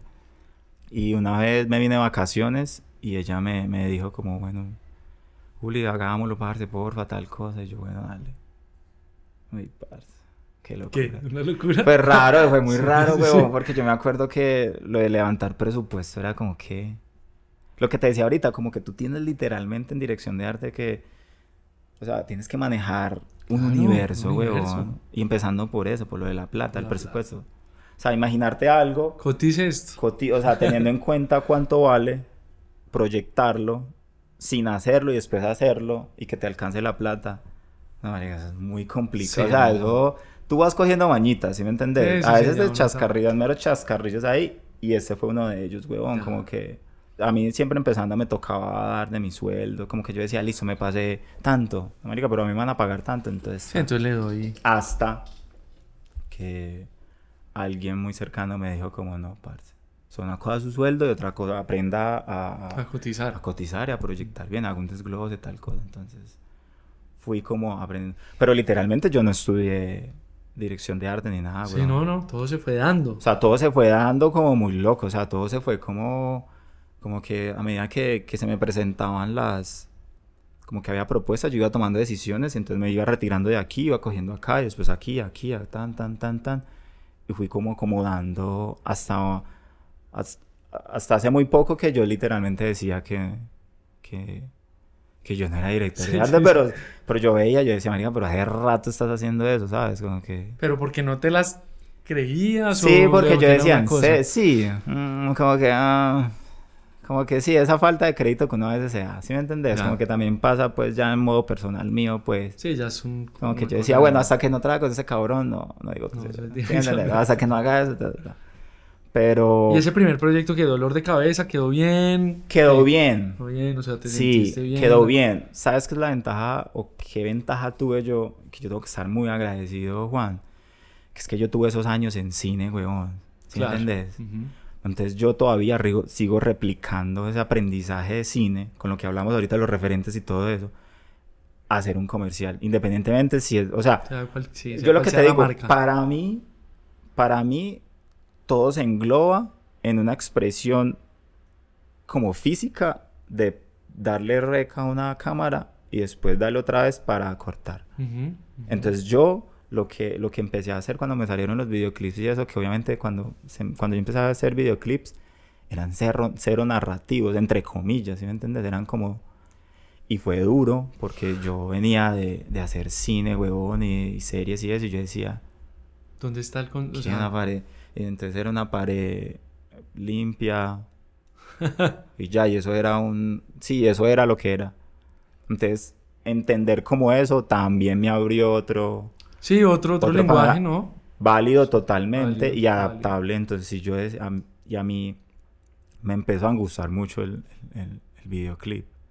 Porque entonces yo podía, yo a veces me encontraba como que narrativamente haciendo unos muy parecidos a cine y otras veces como un mix y otras veces muy plásticos entre Sí, como comillas performance y o ya. como performance y eso y yo decía como ah qué chimba Sí, entonces eran sí. como retos y eran como aprendizajes y sufrimientos Ajá, y entonces eran como no era lo mismo pues hacer cine que era igual ir claro. un mes y estar ahí como tal. Entonces eso me, me- como que me abrió otro pano- panorama y yo decía como que chimba esto, weón, ¿sabes? Como que, uy, parce, eso está melo. Y ahí te empezaste a meter más. Y ahí me empecé a meter, como que tomé la decisión. Pero acá o en Bogotá. Acá y, eh, y conocí un director que es mi hermano del alma, que yo lo amo mucho, que es Nuno, Nuno Gómez. Ah, ok, claro. Y de la nada, weón, haciendo un reshoot en Bogotá, yo ya me había separado, by the way. Él mantenía un video acá en Medellín. ¿Sí o qué? ¿Ya se conocían? No. No, nada. La productora me conoció a mí porque yo hice esa primera película con la productora, weón. Ya, ya, ya. Y la vieja me llama y me dice, hey, parcero, usted, vos sos Julián el que hizo tal cosa. Y yo, sí. Ven, vos vivís en Medellín. Y yo, eh, no, yo vivo acá en Bogotá, estoy ahorita. Ah, pero vos te puedes quedar en Medellín. Es que tenemos un, un video de, de alguien que, que va a grabar en Medellín, pues. ¿Usted lo puede hacer? Y yo necesitaba plata full, weón. De una. Yo de una, hagámoslo. Y era dirigido por... Con uno. ¿Y quién era el artista? Era Maluma, weón. Ah, ¿sí? Wow. ¿Hace rato o qué? Sí, fue este video que se llama como 11... No era 11 pm, sino el otro, el, el que grabamos. No me acuerdo el nombre, weón. Ok, ok. Pero... Yo... s- No, a mí me dio re duro, weón, porque yo estaba re preocupado. Claro, un video gigante. Claro. Entonces yo no tenía equipo en Medellín, yo no sabía nada, yo no había hecho, o sea, había hecho unas cositas en Medellín, pero no tenía equipo, huevón. Equipo es decorador, Sí, sí, sí, sí, asistentes, camión, o sea, no sabía, huevón, de qué iba la cosa. Bueno, reuniones. Yo pensé que hasta que era mentira, güey. Ya cuando, cuando me compraron pasajes y tal cosa, que vengas y tal cosa, ya, huevón, es así. Y lo hice, huevón. También fue, fue súper grande. Nos pasaron un montón de cosas, pero quedé repana con Nuno, Nuno. huevón. Qué bueno. Y, ¿Y quién era el DP? el de Peracitro, Citro. Ah, Citro que lo amo con todo mi corazón Citro, y fueron Citro como los... tremendo. Y, y con uno se creó desde ese momento como una... como un compinche estético muy teso. Como que yo encontré en él una persona súper apasionada por lo que hacía. Claro. Y como en peliculada. Y como retadora. Y como eso. Y empezamos, marica, a hacer... ¿Cuánto videoclip él ese camellaste huevón? mucho. Parce, o sea, camellamos en Bogotá, en todos lados camellamos. O sea, él graba en Bogotá, en Medellín, aunque en Medellín casi no le gusta grabar, pero graba en Bogotá. Entonces yo me quedé ya establecido, o sea, me salí literalmente de hacer cine. Y... Y con ese marica. Además que es que Nuno tuvo un hype muy fuerte en una época, ¿no? Parce, yo con Tú ese estabas man- ahí en ese hype Yo estaba haciendo, seguramente. O sea, sí, Sí, puta sí. grababa en todos lados, huevón. O sea, man se iba, todavía se va, pues ya está un poquito más calmado. Pero él se iba para todos lados. Y acá en, o sea, yo semanalmente hacía un video con él. Tuve una época en que un video semanal, un video semanal, dos. No, Juli, voy a hacer, me demoré porque voy a hacer tres videos allá esta semana. Yo digo, no, y era tan, tan, tan, tan, y era una cosa muy tesa. Entonces hice, hice muchos videos con él. No sé cuántos, Impresionante, huevón, pero hice demasiado. ¿Cómo es que se llama la empresa de ellos? Eh, Compostela. Compostela, con Compostela Maite. con Maite. Sí, sí, sí. Y conocí a Citro y, y, y a él, que lo que te digo, él es una persona como que... Como que yo vi y vi una persona súper apasionada por lo que hacía, defendía mucho lo que hacía, pero también tenía esas ansias de hacer otras cosas, pero estaba disfrutando hacer esto. Claro, claro. Eh, y estéticamente como que le llegué a lo que él quería siempre, ¿sí me entendés? Como que sentía que él me daba esas libertades que yo sentía que la pieza necesitaba y yo le ayudaba narrativamente y él entendía eso, ¿sabes? Y como que eso le gustaba bueno, mucho. bueno. Entonces, como que... ¿Qué, ¿Cómo fue ese cambio de chip dentro de que la película ya digamos que todo estaba, ¿cierto? Y uno, ya la pre se hizo, full, y ya era como decorar en los sets. Acá ya era bolear en tiempos cortos, Sí, era mero voltaje, bueno, era muy diferente, claro, porque en cine a mí no me tocaba. O sea, a mí me tocaba empezar una semana antes de rodar. Claro. había un equipo gigante un mes antes montando set.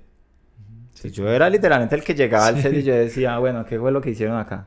Ah, esto, tal cosa, ta, ta, ta, ta, ta. Ah, bueno, todo bien. Y yo, ah, parce, venga, es que esa chimbada se dañó, se reventó, venga, arreglen eso, tal. ¿Sí me entiendes? Era lo que yo hacía. Ah, después, esto, que era este huevón diciéndome que quería siete apartamentos en tres pisos, una- unas locuras, porque así, puta, siempre muy volado. Ya, ya, ya. Y yo, Bueno. parce, ¿cómo hacemos eso? ¿Cómo se hace eso, huevón? ¿Sí me entiendes? ¿Cómo vamos a hacer eso? Y entonces era como... Entonces siempre fue... O sea, fue un cambio abrupto totalmente. Qué bueno, qué bueno. No, pero una chimba. O sea, yo y, ahí, ahí ya, y ahí ya te conectaste más con los videoclips comerciales que de vez en cuando empezaron a salir. Sí, los o- comerciales salían y no eran muy... Por lo que te diga, yo no conocía a mucha gente en el medio de comerciales. Claro. No conocía a muchos directores y dividido, sí, eso. muy. Y, y- pero lo que estaba pegando en ese entonces en Medellín segu- también empezó a... O sea, yo igual con él hacía muchos en, en Bogotá. Ujú. Pero cuando no estaba haciendo con él, me venía para Medellín porque acá había hasta 36 Y o a habían salir, varias claro. haciendo acá muchos, muchos videoclips. Entonces a veces me llamaban como que me recomendaban y decían, ay, está este comercial en Bogotá, ¿lo quieres hacer? Y yo, ah, de bueno, sí, hagámoslo, pero Y no. con 36 empezaste a hacer también mucho al tiempo. Sí, hacía como que hacíamos muchos. Sí, empezamos a hacer, hacer, hacer y yo, sí, a mí como que le cogí un amor, por lo que te decía, como que siento que hay una... Puedo, puedo trabajar los, entre comillas, los dos mundos estéticos eh, narrativamente como que algo muy real, que es lo de cine, pues como tal, y lo otro que sí es como un poquito plástico y eso que hay como una libertad de eso, exploraciones Claro, claro. y que tiene, pues te puedes dar como esa libertad, entonces me parece brutal también por ¿Qué es lo que lado. más te apasiona de, eso- de esos momentos? ¿La, la parte creativa o el momento de montar los sets? Como, como esa, hablándole un poquito más de pre o en el momento ya de empezar a armar ese set. Sí, yo creo que la pre es obviamente como muy importante, pero desde la pre como que hay unos momentos donde tú sientes una energía y dices como, uy, qué chimba hacer eso. Ya, ya, ¿Sabes? Sí, sí, como, uy, marica, este man lo que se imaginó, weón. y, yo le digo, como, Juan, ¿sabes qué, weón? ¿Vos has visto esto?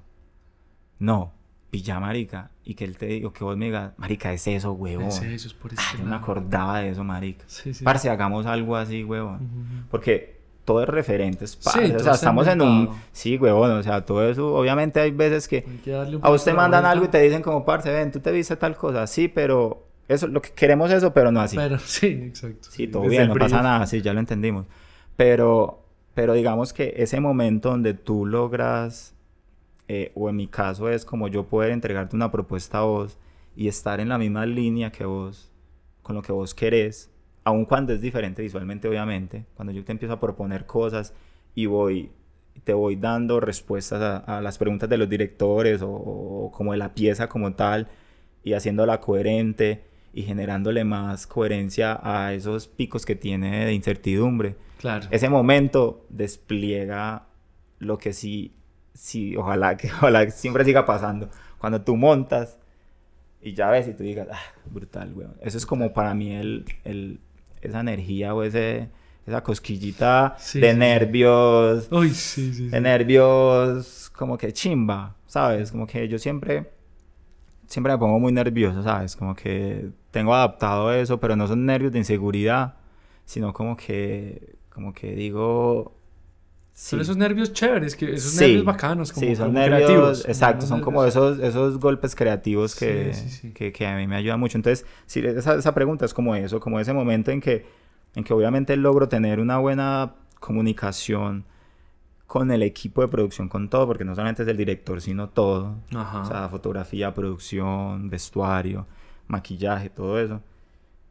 Y luego darle, darle respuestas a esa pieza y al director y eso me parece como lo más... Claro, ¿con cuál es el equipo, cuál es el departamento más con el que más te toca lidiar con producción, ¿cierto? Como, a ver, en el momento del director check. Sí. Esto es porque hay personas que nos oyen y no entienden mucho este medio. Ya, ya, claro. Hey, acá la idea también es como que entiendan un poquito los que se están graduando, los que están encontrando una visión, es que entiendan un poquito este mundo y, y desde el arte como que hay cosas que ya se validan con dirección, ¿cierto? Y siempre hay que hablar con producción, si también. Pero en el momento de aplicar y en el momento ya de ejecutar, toca hablar mucho con producción, ¿cierto? Sí. También depende, pues, obviamente, en dirección de arte tiene que tener comunicación con todo el mundo, con todos, ¿sabes? O sea, con producción para, obviamente, temas de, de presupuestos, de locaciones, de, de permisos, de transporte, de cosas. Y a mí personalmente me gusta estar... ¿Con foto? ¿qué? Con foto, foto, dirección, o sea, con todos para, o sea, yo por ejemplo siempre hago, cuando hago las propuestas, yo a la primera persona que se la mando es a, a diseño de vestuario, a vestuario. Ok. ¿Sabes? Ya. Vestuario y después se la paso a asistencia de dirección, le digo, chequealo si se me olvidó algo, porfa, me avisas y después se la paso a dirección. Ya. Y después, cuando dirección la, la chequea, me diga, Ay, no, esa mierda no me gustó. Lo con foto. Después se la mando a foto. Claro. Y después hablo con maquillaje. Y también se la mando a producción. Como que yo, a mí es muy importante que se sepa qué se va a hacer. Que se sepa, ¿no? Porque a veces. Porque odio detesto cuando lleguen, ay, pero yo no sabía que iban a hacer esto acá. Sí, es como una desconexión. A veces no sé si es la velocidad, no, no, no, entiendo a veces. Sí. y me parece que cuando uno manda eso, Juan, como que hay una retroalimentación, hay unas respuestas que también te ayudan demasiado, ¿sí me entendés? A mí encontrarme como que la de vestuario o dirección me diga, Juli, sí, pero tal cosa. Y yo pensar, pero, mm, ah, que sí, tiene toda la razón, weón. Es que por ahí no va, ¿sí me entendés?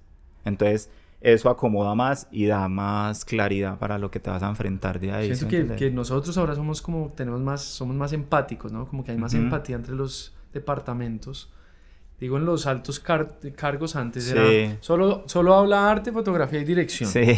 Y ahora, no, ahorita es lindo como entrar a una reunión de equipo y tirar el approach, el treatment o la, la, junta de pre y decir, bueno, ¿qué opinan los departamentos? Qué lindo que desde... sí, además, ¿sabes por qué? Porque yo una vez escuché un director que decía como que cuando, cuando dicen que hay una dirección de fotografía muy chimba, no solamente están Sí. diciendo que la dirección de fotografía Exacto. es chimba. Es- Pues mire el set, huevón. Es que sin el set no es... sí. Bueno, y incluye algunos personajes. Ajá. Y Ah, es una chimba, entonces listo. le- se ve muy chimba ahí en ese set. Claro, es que mira cómo están vestidos. Bueno, ciérrese un poquito más con el plano. Uy, parce, se ven brutales. Qué iluminación tan chimba, qué fotografía tan chimba. Marica, el maquillaje, El también es un set. Exacto. ¿Sí me entendés? Entonces yo cuando vi ese man, yo decía, marica, tiene toda la razón. Y eso queda respuesta, que es un trabajo en equipo, güey. Trabajo en equipo. ¿Sí me entendés? O sea, todas las decisiones se tomaron en conjunto, llegaron a eso. Que a mí me sigue pareciendo increíble que aún más en videoclips, en comerciales, con tan poquito tiempo, se logren esas cosas que cosas, hacemos, huevón. Sí, o sea, es que cool. piensa en poner toda esta gente que estás diciendo ahorita, hablar mierda ahí, Ujú. A hablar desde su profesión, a poner por encima sus conocimientos estéticos, lo que sea, porque Ajá. literal estamos como haciendo eso, a que te compren una idea Total. confrontando pensamientos, gustos, total, sí, un- lógicas, llegar a una nego- es una universos. negociación. parce. Es una negociación. Imagínate hacer eso en un día, un dos, y después tener que ir a grabar, weón, y después que salga algo. Sí, es muy loco. Parece eso, en serio eso pasa. A mí eso siempre me cuestionaba. Yo decía, marica, ¿cómo logramos? Yo a veces ¿Cómo han llego a un set y yo usted? digo Y más como... que todo acá. Digo, a mí me ha pasado que yo vengo del, de Mm. Bogotá un montón, que hay un poquito más de tiempo, Sí. porque hicimos más comerciales, ¿no? Entonces habían unos procesos de pre un poco más largos. Pero la música y lo- el- la velocidad de los artistas de necesito salir o tengo tiempo hoy para rodar o tengo tiempo mañana, Ajá. necesito que me lleguen. Y pues uno se ajusta, ¿no? Como que lo que decíamos, todo es una negociación y a veces hay que hacerlo, hay que camellar, hay que hacer arte. Y ustedes tienen una velocidad, weón, para ejecutar Es que cosas toca, weón, es muy fuerte. raro. Yo a veces, Juan, yo te lo, te lo confieso y siempre lo digo. Yo a veces llego, yo siempre llego, yo siempre, cuando es hora de, pues que estamos rodando, yo llego, recibo a dirección y a foto y les digo, es esto, ta, ta, ta, ta, ta, ta, ta, ta, ta, lo que hablamos, pa, pa, pa, ¿qué te parece? Y le digo a foto, ya, es suyo, Ya, huevón, suyo, chao. suyo. Sí, sí, Pero a sí. veces llego y digo como marica, o cuando terminamos de rodar y digo como, le digo a mi equipo como, "¿Me ¿hicimos eso en serio? sí, sí, sí. Sí, es una. Porque siempre en los desgloses, yo siempre hago, y eso es un consejo para, bueno, otro consejito pues, que si quieren consejitos. Eh, yo siempre ataco las cosas que yo sientan que van a ser difíciles de conseguir. O algo que se inventó el director que sea difícil, ¿sí me entendés? Siempre en, un- en un- algo, en una, en una propuesta, weón, siempre que la, que la silla verde, no sé qué, Sí, sí. y se pegan de ahí, huevón, y tiene que ser esa, y puta. Entonces yo, con mi equipo, cuando hacemos desglose con mi mano derecha, que que es el decorador, siempre como que, yo siempre ataco esos puntos, ¿sí me entendés? Como que siempre digo, listo, mira, consigamos opciones de esto, ta, ta, ta, o veamos esto, ta, ta, ta, y ahí como que se despliega lo demás. Y así yo siento que, que es más fácil llegarle a esas cosas, pues.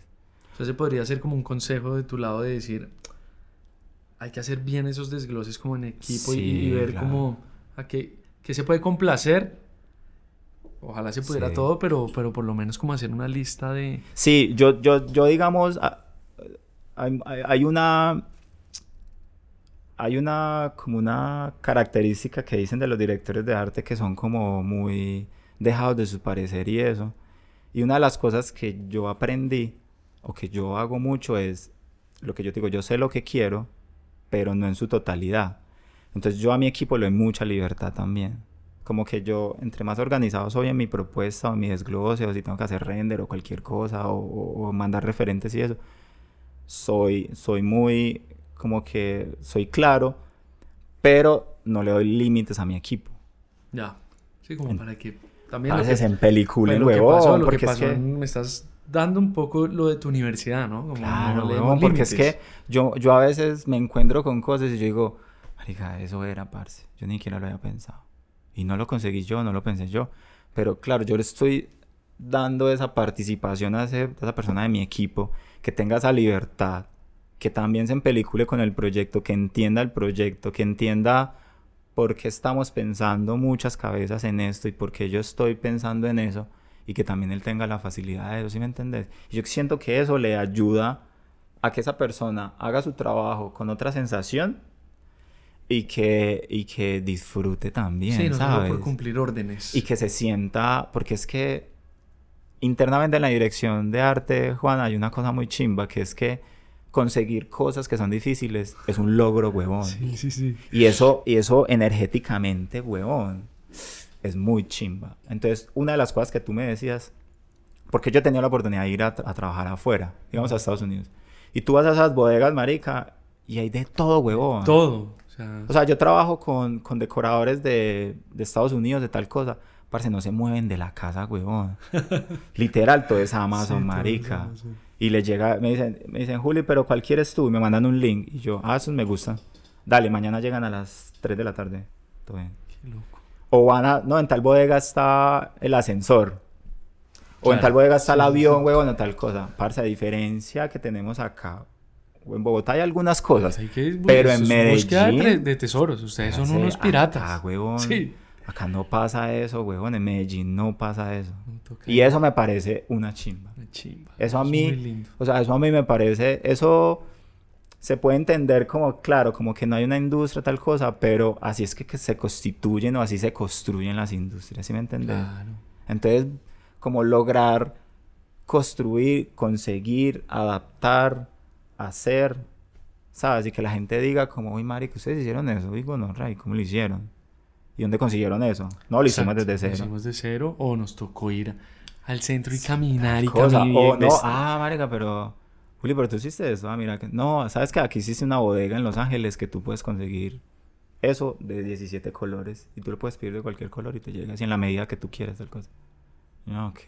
Porque me ha tocado, Sí, huevón, sí, ¿sabes? sí, sí, siento sí. como... Sí, es, una, eso es otra. Entonces la gente cuando viene a trabajar acá como que dice, uy, parce. Entonces yo siento que eso... Pues ese crédito esa sensación, lo que estamos hablando ahorita, es brutal. Como llegarle a eso, ¿sabes? Sí, como que... sí, sí, sí. Eso me parece lo muy chimba de la dirección de arte, pues ya hablando ya como de la, de la faceta y lo que te toca hacer. ¿Qué era lo que más te daba miedo? Hablando un poco de los miedos, que yo siempre hablo de los miedos porque, la, no sé, vivimos en un mundo en el que hay mucho miedo para hacer las cosas, ¿no? Como que siempre la Sí. dudamos y hay unos miedos internos, pero hay un miedo que sí es más latente y es quizás, no, la competencia, quizás el que dirán, quizás, eh, no sé, ¿qué, qué, qué- qué se te viene a ti? Eh, Sí. ¿Cómo empezó? ¿Tuviste miedo alguna vez? ¿Lo tuviste que vencer tú solo? ¿O todavía existe por ahí y es normal para ti? Sí. ¿Convives con él? Sí, yo creo que hay varias cosas. Obviamente es miedo y es, es son, son como unas sensaciones y unas como unas actitudes negativas que vos te vas creando laboralmente, obviamente, ¿sí me entendés? Ujú. Como que cuando tú empiezas eh, y estás haciendo tal cosa y aterrizas y te das cuenta que hay gente que hace lo mismo que vos, ¿sí me entendés? En tu país, bueno, en el mundo, Sí, en el mundo. En tu país. sí. en tu ciudad, que vive al lado de tu casa, whatever, ¿sí me entendés? Ajá. Eh, entonces empiezas a, obviamente tienes referentes y empiezas a ver gente lo que hace y cómo lo hace y tal cosa. Y, y eso de la, o sea, de la nada empiezas a crear inseguridades. Yo al principio eso sí me daba mucho huevón, ¿sí me entendés? Porque esa, porque esa persona está haciendo eso y yo no, si yo trabajé con una productora. Ya, Al ya, principio me daba sí. muy duro Sí, eso, como huevón. comparaciones. ¿Sabes? Como que yo decía, "Ah, esa mierda, ¿qué es eso, weón? ¿Por qué? y, es- y- y yo decía, María, pero ¿por qué yo no? Entonces yo tengo un primo, que es como mi hermano, que es diseñador industrial, arquitecto. Y él me decía, parce, eso pasa mucho en arquitectura y en diseño industrial también. Eh, pero pero lo que él me decía, lo que tienes que tener en cuenta es que eso primero no va a dejar de pasar, ¿sí o qué? O sea, que, Claro. que, que siempre existan gente haciendo lo que tú haces, ¿sí me entendés? Y que cada vez más tú vas a tener la sensación de que hay gente que lo está haciendo mejor que tú. Sí, De la nada. de la nada. O sea, yo a veces veo unos pelados, huevones, que directores de arte y súper tesos. Y digo, uy, qué, ¿En qué qué tesos, huevón, ¿sí me entendés? que uno lo debería ver lindo, sin miedo, ¿no? No, yo lo veo chimba Sí. también. Yo desde ese punto Sí, digo, como- parce, tienen las herramientas que chimba, huevón, ¿sí me entendés? Yo tuve las mías y yo lo hago tal cosa, ¿sí me entendés? ¿Cómo me fui sanando de esto, Juan? Yo digo, le doy crédito cuando me llaman para un proyecto, huevón, ¿sí me entendés? Y yo digo, marica, cuando a ti te llaman para hacer un proyecto normalmente, te están diciendo, marica, confío en vos, Están confío en tu trabajo, tu- están están validando tu trabajo, tal cosa, ¿sí me entendés? Entonces, le fui dando validez a eso, ¿sí me entendés? Entonces, fui como cambiando ese, ese, ese chip, huevón. Y digo, qué chimba que la, qué chimba que exista más, huevón, porque eso se, eso se puede entender que hay más trabajo. Hay más Si, trabajo. parce, si hay, más, estéticas. si hay más directores de arte, es porque hay más trabajo. ¿Por qué? Porque cuando, cuando se están haciendo cosas y no están los suficientes de arte, de directores de arte, para hacer esas cosas, pues alguien va a tomar la decisión, como la tomé yo en aquel entonces, de decirle que sí a hacer dirección de arte y se va a empezar a encaminar y a lograr ser director de arte. Entonces, ¿qué significa cuando hay más de tu profesión, o en este caso dirección de arte? Que hay más cosas demanda, pasando, huevón. Entonces yo empecé a entender y a decir, obviamente, ¿cuál es la cuál es tu virtud como director de arte? ¿Sí me entendés? O sea, ¿qué es lo que tú logras? ¿Cómo es tu trabajo que la gente te siguen llamando? Entonces, dale crédito a eso, ¿sí me entendés? Ese tipo de Sí, cosas. sentilo, dale, dale ¿Sí me dale entendés? amor, dale amor, dale y validez, proyecto, sí. huevona, a cada proyecto, a que si te llamaron huevones porque a veces sí, a veces te llaman porque el otro no pudo. Pero yo, yo fui Pero, pero, Pero no te voy a dar un ejemplo, no huevón. cualquiera. sí. Nuno empezó a hacer los videos con un man de Bogotá acá, con un chico de Bogotá. Ajá. Y el chico una vez le quedó mal, huevón, con algo. Y yo llegué al mundo de Nuno después que le dijo que no. Y yo me quedé ahí con el huevón, ¿sí me entendés? Sí. Y lo hice, huevón, y él le dio validez a mi trabajo, tal cosa. Si no fue porque ese man la cagó, pues yo no hubiera seguido, Exacto. yo no hubiera conocido al man, ¿sí me entendés? Entonces, eso pasa mucho en dirección de arte. O sea, uno siempre va a estar pensando, marica, porque no lo llaman a uno? No soy capaz, weón. Es que no soy capaz de hacer eso. Ah, es que hay escenografía. Entonces no voy a ser capaz, marica, porque yo no sé construir. Y yo no tengo a nadie. ¿Será que por eso no me llaman? O, ah, no, Sí, marica, es sí. que esa persona... Los colores siempre se ven muy bonitos, tal cosa. O no, marica, ese man como se le ven las cosas de reales, huevón. Hizo que fue en estudio. O tal cosa. Parce, eso siempre va a pasar. Siempre. Yo siempre, siem- o sea, eso pasa en escalas diferentes. Pero yo lo que siento es que, que estás ahí, dale validez a lo que has hecho, a cómo lo haces. Te va a llegar la oportunidad de comprobar que si eres bueno para esa pieza que te llamaron, ¿sí me entendés? Total, total. O sea, yo a veces sí me entero, weón. Pues a mí ya me vale, pues casi no me importa, pero me digo, no, marica, es que sabes que lo iba a hacer otra persona. Cuando yo me entero de eso antes de hacer, fue puta, la rompo. Más es cuando yo digo, fue puta, aquí tengo que romper. Sí, sí, sí. ¿Sí me entiendes? La tengo que, mejor dicho, batear para de run, huevón. total. ¿Sí me entiendes? O sea, me tengo que poner mal las pilas. Ujú. Entonces cuando lo hago y digo como, marica, lo hicimos bien, le digo al equipo como que chimba, están muy contentos, todos, todo salió bien, weón. Digo como, marica, este, este crédito de esto no puede competir con la incertidumbre de compararme con otra persona, Sí, weón. no, no. O sea, cómo, cómo los resultados profesionales tuyos buenos van a competir con la inseguridad. Sí, no, no. Ojo, eso va a existir. Yo todavía lo existir, tengo, Juan. O sea, a mí a veces es me, yo a veces me Uf. levanto y digo, como decir, pues puta que le hizo ese video a Kendrick Lamar, weón. Sí, ¿cómo va a llegar yo allá? Marica, ¿y ¿Cómo- yo cómo, cómo cómo no- hago? Pues, cómo me enteré que una amiga mía trabajó con Dre y yo, y pues no me llamaba este huevón. y yo, marica, yo, qué chimba eso, qué tal cosa, ¿me entendés? Y yo digo, como, bueno, qué chimba por ella, tal Sí, cosa. hay ella que, tener, hay que tener ¿Sí me entendés? Sí, yo, yo, yo hice un masterclass, pues de esos masterclass que están Mm. online, ¿no? De, de, de Pharrell Williams. Habla de la empatía, ¿no? Y este man habla solo de la empatía. Está direccionado a la empatía, en ponerse en los zapatos de ese otro director, director de arte, que todos tenemos mucho por comunicar, por decir, por, por crear. Y eso no está mal, porque eso también nos hace a nosotros ser únicos en el momento de, ah, se lo ganó este personaje, veamos cómo lo hizo. Pero no lo veamos desde la crítica, Sí, sino veamos desde cómo él plasmó una cosa que yo no era plasmado. Y ahí estoy aprendiendo también de él y rectificando que yo tengo otra visión de las cosas. Y eso es lo lindo, porque a veces Sí. uno lo ve como... Y a mí me pasaba que, que hasta eliminaba Instagram como, puta... me- Ocultar. no, no, no, no, lo, eliminaba. eliminaba, eliminaba porque decía, va a salir este, este videoclip que me ganaron. Ah, ya, ya No, entiendo. en ese momento creo que me está rayando un poquito y, Ya, y ya. tuve que sanar un poco eso y ponerme también en el que, Que las esas- ideas son para todos. Que ¿no? esas son sensaciones humanas. humanas, que, están son- bien. que eso pasa, eso y a está veces bien. de eso vienen unas ideas más chimbas, ¿no? sí, es sí. como, ah, estoy rayado, el próximo video va a ser... Y eso es lindo, pero verlo sin como sin mucho odio y sin irse a la depresión y sin irse a... Porque pasa mucho, ¿no? En este nuevo medio como esa oscuridad lo puede llevar a uno a, quizás apagarse o a alejarse del medio eh, por esos miedos. Claro, igual es como llega un proyecto nuevo, o sea, cuando a mí me llega un proyecto y yo tomo la decisión de decir que sí, es a fuego, parce. A fuego. ¿Sí me entendés? O sea, yo digo que yo muy, muy poquitas veces he dejado un proyecto. Cuéntame eso de la intuición.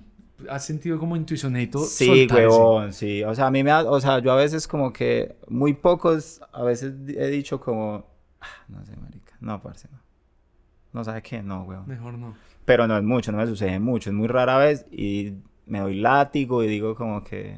Pero si, si te, ha pasado, que, si te ha pasado como la intuición me dijo que no, o bueno, algo, algo adentro me decía que no y lo ejecutaste y al final dijiste sí.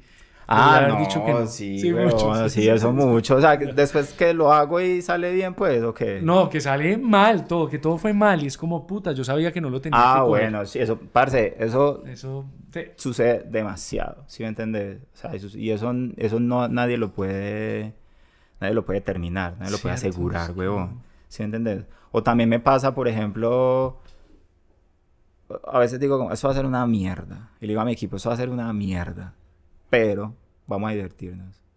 Vamos a gozárnosla. Porque a mí es muy importante que el ambiente laboral, o sea, obviamente general sea brutal. Hay cosas que yo no controlo general porque obviamente ya no hay tanta confianza y pues cada quien está pendiente de sus cosas. Lo refiero a, no sé, que obviamente el ambiente laboral general, que sea una chimba, ojalá rodemos bien. Pero ya mi equipo, por ejemplo, quiero que, que, que, la gente se sienta bien haciendo eso, weón, que les saque el jugo, ¿sí me entiendes? Yo siempre le digo a mis decoradores que son como mi mano derecha, tú ahorita eres mi, mi, decorador, pero ten presente que si tú te disfrutas esto y te lo gozas mucho trabajando en, con ese equipo, mañana te van a llamar para hacer dirección de arte. Y me pasa siempre, weón. y yo al principio me da como, ay, qué gonorrea, me están quitando los decoradores, weón. Y ya ahorita es como que digo, marica, eso es respuesta a los ambientes laborales, ¿entiendes? Porque, porque yo en los ambientes que tenía cuando era un set dresser, yo decía, ni por el hijo de puta voy a ser director de arte. No quiero, huevón, esa mierda es muy difícil, huevón. Pero entonces yo digo, si yo cultivo como que la pasemos bien, que le demos respuesta laboral a lo que estamos haciendo, obviamente, pero que lo disfrutemos, huevón, que sea como de, de esos premios, de esos esfuerzos que yo te digo que levantan la moral y que porque yo lo veo, huevón, y a una... No, me dicen, Juli, vea, es que la... muy lindo, a veces me dicen como, parce, busquemos, busquemos eso, por favor, busquémoslo, que sí lo hay, estoy seguro. Juli, no, no. Yo, no me diga que no. No me diga que no es imposible, parce, busquemos. Que usted es capaz, huevón. O espere yo a ver qué hago. Pam, pam, pam, pam, pam, pam. Claro, ustedes no ven esto, huevón, o sea, pero cualquier cosa, hablando de un objeto, cualquier huevona. Y después llega un mensaje como, parce, ¿este te funciona? Yo, marica, eso era, huevón. No, es un trabajo muy lindo, ¿no? Es que uno está, uno está en un, en un universo muy chimba y a veces se le olvida que tiene que pasarla bueno. Sí, lo que yo te digo, eh, ¿qué pasaría si yo me enfrento a eso? Sería muy raro, huevón, en un computador y yo solucionarlo así, no sé. Yo creo que no lo disfrutaría, Sí, no, no se disfruta. Creo que esos nervios que tú dices, esa incertidumbre. O sea, yo lo que, yo lo que sufro normalmente en una press, nervios, o sea, yo creo que lo voy a seguir sufriendo. Y me gusta sufrirlo y ya lo he adaptado, no es inseguridad, es una forma de, de camello pues y de trabajo, es como incertidumbre, esa, esa inseguridad entre comillitas ahí como rara, pero ese deseo de hacerlo, weón, ¿sabes? Como de no quedar mal y de, y de lograrlo y que la gente llegue y diga, ay, gonorrea. sí. Wow, ¿sabes? y, que, y, que, y que tenga coherencia lo que ponemos, que no sea, no, es que Sí, por, sí, por así. Por poner, porque se ¿Sí me entendés? No, marica, es como que darle coherencia y esto va acá porque tal cosa y, y, y, darle respuesta a los personajes que se creó este man en el guion, a esa persona.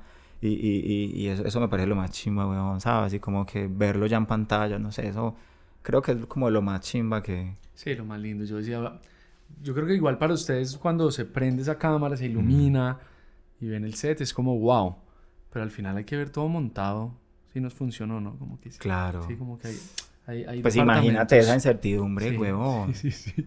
Como que se graba y todo bien, pero necesitamos ir a pillar después cómo quedó esto realmente Sí, porque tú a veces dices como, ay, marica, qué chimba. Uno a veces se va con los steals. Yo a veces me voy feliz con los steals. Ajá. Oh, oh. y, llego a la cama, llego a la cama y digo, wow. Y después esa mierda no caja bien. en- Y después sale una botella de una, de una, una botella de plástico por allá, una mierda así. Entonces Eso uno- pasa eso mucho. pasa pa. mucho, mucho. Sí. Pero también sigo validando ese día de rodaje terminado, feliz, porque a veces uno se va con una mala energía de, ay, no, no, y es como, hey, todos los días un aprendizaje. Si esta vez no la Sí. logré en esto, ya sé por qué no la logré. Qué chimba. Claro. En la próxima o no propongo esto o lo hago de esta otra manera, pero no irse con eso, como que siempre hablo de eso, irse como con la buena onda y terminar el día feliz, o sea, cumplimos igual. Claro, ¿no? en, en dirección de arte sucede mucho que, claro, vos, lo que te decía ahorita, hay tendencias y empiezan a pedir las mismas huevonadas, ¿sí o qué? Ajá. Entonces piden, no sé, cocinas, cocinas y cocinas y cocinas y cocinas. Y claro, hay veces que tú las haces mal, huevón, o sea, haces una mierda y te dices, uy, parece tan horrible, huevón, qué mierda. Todo bien, se grabó y pasó y todo, pero yo no soy capaz de ver eso otra vez, pues. Pero tú de eso, a la próxima, porque me tocó hace poco, a la próxima que te vuelvan a pedir una, marica, ya sabes cómo atacar. Ya sabes. ¿Sí me entiendes? Dependiendo de lo que te hayan pedido, pues si tú dices, bueno, no voy a hacer esto, marica, me parece más coherente hacer esto, ta, ta, ta, hagámoslo así, solucionemos tal cosa, ¿sí me entiendes? Bien, bien. Eso es lo que me parece más... Sí, sí, todo el tiempo entender que esos procesos son aprendizajes y, y, y que Y también, a- digamos, a vos, o sea, darte a vos como esa, esa seguridad, ¿sí me entiendes? De que, de que lo que tú, en el caso tuyo, que tú eres director, lo que tú escribiste o lo que pensaste, hay como un equipo detrás que con objetos y físicamente te, te, te va a dar validez a eso, ¿sí me entiendes? Pues yo no lo sé cómo tú lo... No, y, y lo, lo lleve a otro- otro, lo lleve porque a veces Claro. recibir lo que uno quiere, o sea, hacer un mood board de arte Sí. es fácil, hay un montón de referencias para Ajá. uno como director, mira, más o menos es por acá. Y recibir lo mismo, como que, eh, el hacer caso, Sí, eso...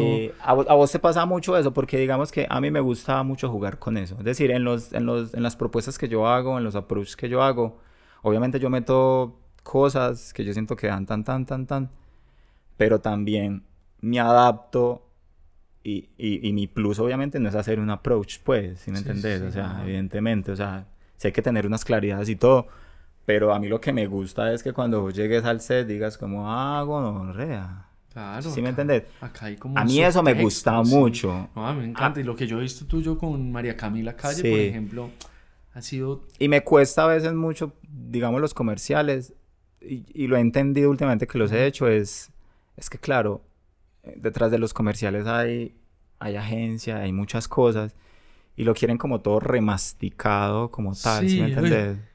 Es que Y, y eso no está mal, no está mal porque es que la tenemos que entender que también hay un público si hay un objetivo. público y tal cosa, entonces uno, no- uno a eso es lo que tengo, lo que te digo, como adaptarse a, a- a formatos y a, y y a cosas como tal. Hay unas cosas que te dan mucha libertad, que me parecen increíbles, y hay otras que no te dan tanta libertad, que me parecen muy brutales, aunque sean incómodas, es porque te, te, te vuelven a, a ser como más claro en las cosas, ¿sí me entiendes? Claro. Y la claridad es muy importante, weón. Aun cuando, o sea, tener claridad con lo que se va a hacer es como lo más importante, ¿sí me entiendes? Ah, pero es que yo no te había, pero yo te dije tal cosa, no, pero tú no me dijiste tal.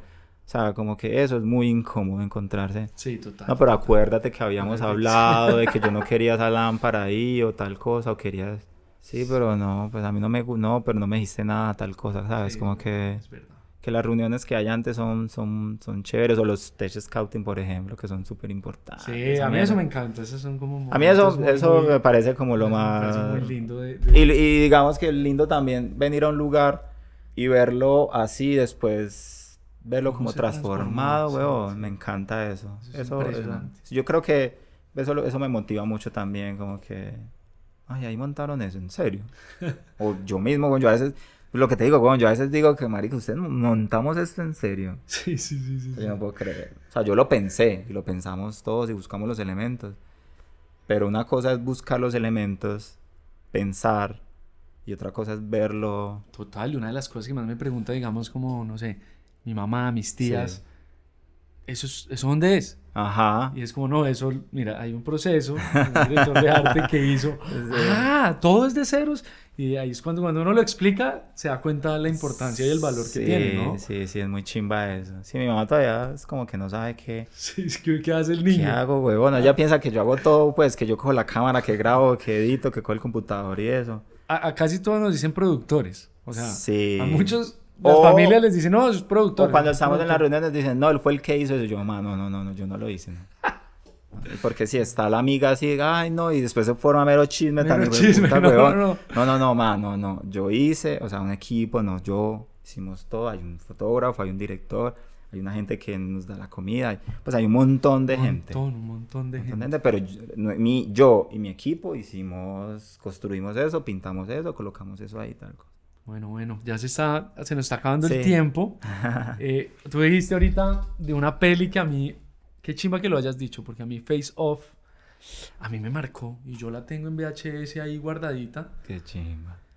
Eh, y no es una gran película para los grandes críticos ni para Rotten Tomatoes, o sea, cero, cero.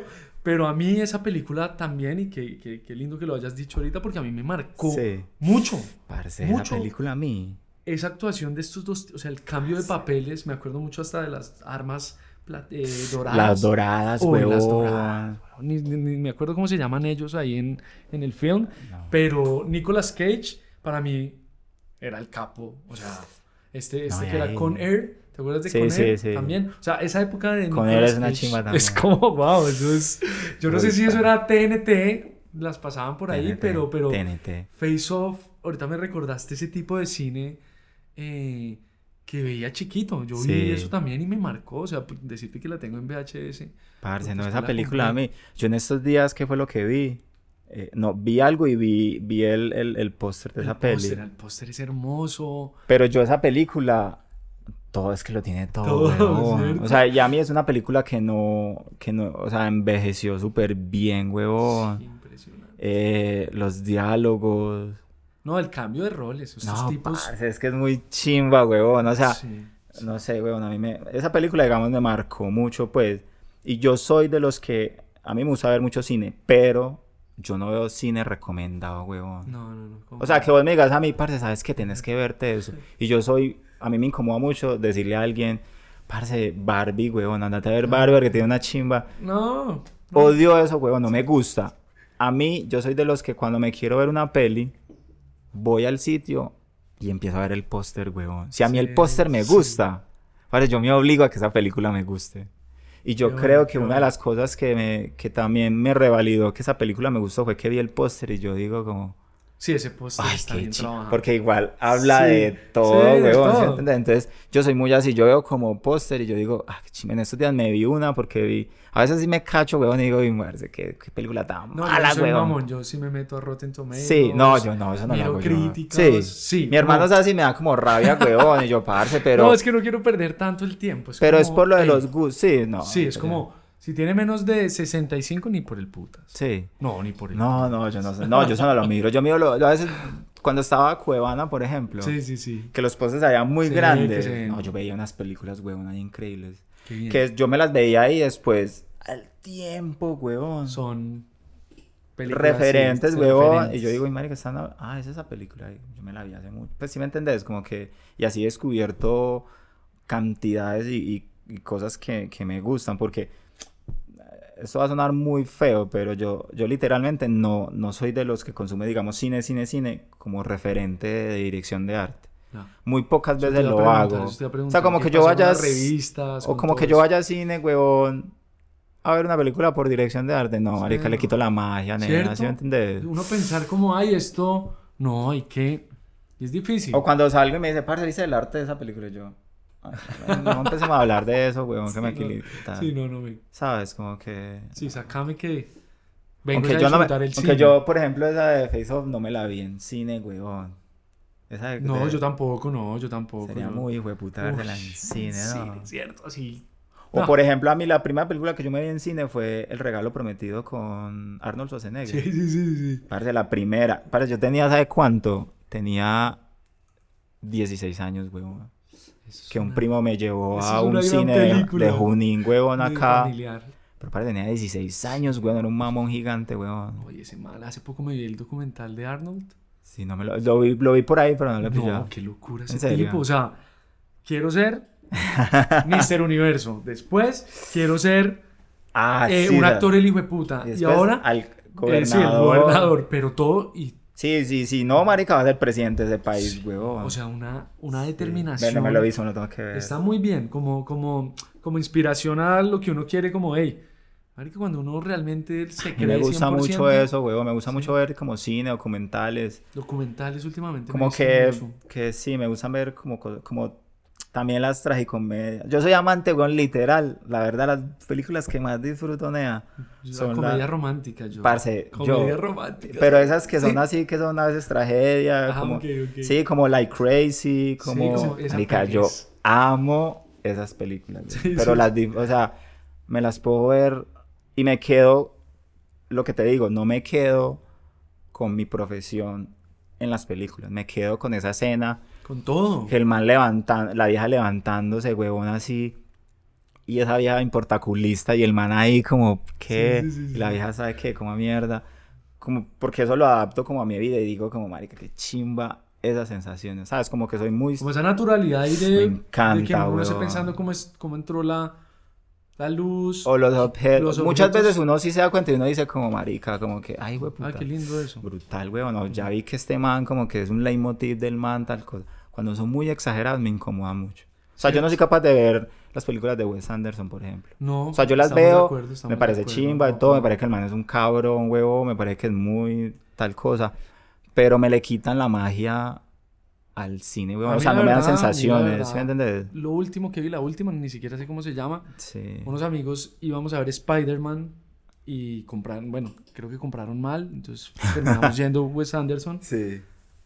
y yo la odié, o sea, casi me salgo. ¿En no, serio? no, no sé, no me gusta, como Sí, que sí. está, es algo y, y- y respeto su cine, respeto su estética y muy capa lo que ha llegado, pero siento que ya está recurriendo en cosas que, que me, que me quitan un poquito el Sí, storytelling. era, ¿no? era Es lo, que, como- lo que decíamos ahorita, claro, hay un público para eso que le encanta y todo bien, digamos. Eso es muy válido. como ve- los mejores actores están ahora y son como 20 Sí, de como los que mejores. Es como, no sé, es como un poquito sobresaturado. sobresaturado, sí, sí, sí. O como de- saturado, sí. de, de, de- de- desrochando un poquito el dinero también. Ah, yo, ok. ¿no? Como, como Sí, que- pero yo digamos que lo que te digo, como, como películas X, huevón. O sea, las que no tienen ese, ese rate en, en- en- en la- las que no te gustan a vos. Pero a mí, yo no sé, huevón, me encantan, huevón. Pero, por ejemplo, estaba, no sé, me puse juicioso nuevamente a ver todo Clint Eastwood y, sabes, como Ah. Río Místico. Sí. Es una película completamente natural. Es una película que no se mueve esa cámara, se mueve como dos, tres veces. Y Sí. es plano ahí fijo. Esto es lo que es Estados Unidos. Y que se y una va. actuación, la hijo de puta. Y Es que ya. eso es muy chimba, Y huevón. ya, y Yo me acuerdo como- que, que yo me vi una película de Sofía Coppola que se llama On the Rocks, creo que es. Que es con Bill Murray. Ah, sí, no sé cuál Y es. cuál es. con... No, es que esta nena lo que hace es natural. Pero es- esa película me impresionó mucho. Porque a veces me preguntan como, ¿cuál es la película que, que en direccional te digas como que qué chimba? Siempre me preguntan eso, weón. Y yo digo, véanse esa peli. Ok. Esa peli es súper naturalista, weón. Es actual. O sea, literalmente estamos hablando de que la gente tiene iPhone 11. Para ok. que te des una idea de, de qué año es. Y es X, weón, es la relación de una nena con el papá. El que está, que está enyesado. No. No, Ah, no, que el papá es como súper rico. Ya, ya, que el esposo es este, el de, el de Scary Movie. El, el negro este. Sí, sí, sí. El de las rubias. Ese es el Ah, esposo. ya, ya. Te la tienes que ver. Pero esa película ya. yo digo que es muy chimba en, en dirección de arte. Porque para mí en cine la dirección de arte es, es esa dirección que da credibilidad a la pieza. Es que se siente que no es posudo, huevón. Sí, total. ¿Sí me entendés? Sí. O sea, para mí eso es. Entonces, en esta película, marica, el vestuario de ella es, marica, recoherente, huevón. ¿Sí me entiendes? O sea, los días dramáticos que hay, la nena como viste, yo decía, soy yo, vistiendo así, huevón. Ya, ya. El man, ta, ta, ta, el man como, todo, huevón, ¿sí me entendés? O sea, el apartamento es como que, marica, esa cosa sí debería ir ahí, huevón. Ahí debería, yo tendría esa cosa ahí, literal. bueno, a ver, ¿Sí me a ver. entendés? O sea, es una película y es una película súper como, sí, como dramática, pues X, weón, que seguramente la vas a ver y la, te, vas a aburrir, weón, porque es una conversación entre la, una hija y, y, un man ahí que la nena está desesperada con el matrimonio y la vida que lleva.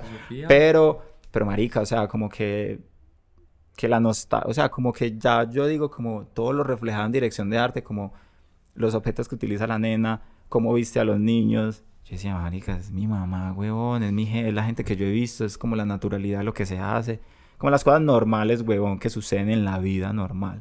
y cuando es de cine, cuando se trata de cine, obviamente en un videoclip en otra cosa es diferente, porque tú estás creando mundos y tienes esa libertad. Exacto, Pero cuando estás hablando de cine y el cine que yo disfruto, por eso te, te digo que me gustan los, las comedias románticas, porque son cosas que te pasan, huevón, ¿sí me entiendes? Y son como naturales, me parecen una chimba, huevón, ¿sabes? como que la gente se enamora, se desenamora, pelea. Entonces el, la, la, la, vieja que yo más quería se muere, huevón, o no quiere estar conmigo. Parece eso pasa, huevón. Eso ¿sí pasa, eso sí, sí, sí. ¿Sabes? Como que eso es lo que más me... Ese cine me, me gusta mucho. Últimamente que he estado como explorando un poquito más el ADN hacia dónde va como mi visión. Porque tanto videoclip empieza a volverse muy plástica las puestas. Entonces en el momento de hacer ficción, si uno empieza a pensar como videoclip, pues el storytelling va a estar como terrible. Claro. Eh, viendo todas estas pelis, me conecto más con esa naturalidad que me olvide completamente que yo soy director. Que yo vea una peli y se me olvide que yo soy director. Y que la disfrutes. Y que la disfrutes. Y que te devuelvas a ver ese man como le habló a esa vieja. Sí, como... O los diálogos, huevón, como que le dijo, marico, como... Sí, huevón. Sí, esta, esta, esta, no sé si te has visto Lady Bird. No, marica, me la he visto seis veces. esto es... Esa película me marca ¿Y viste ese behind the scenes de esa peli cuando estaba en el... Marica, yo solo tengo guardado seis veces, de siete páginas diferentes, güey. Ella, diciéndole como, cáiganse, levántense y bésense. Como que ella asegura... Y, esa, felicidad con la que ella dirige. Yo ella se lo mandaba a un asistente de dirección y yo le decía, marica, cuando ella, porque ella quería ser, quiere ser directora, yo le decía, marica, ojalá tú dirijas, marica, ojalá le encuentres esas ganas de dirigir como esa nena. Porque yo la veía, yo la veo y yo digo como, marica, está pensando que ella pasó por ese momento en algún punto con ese, con el, con un novio o algo así, hicieron ese tipo de cosas.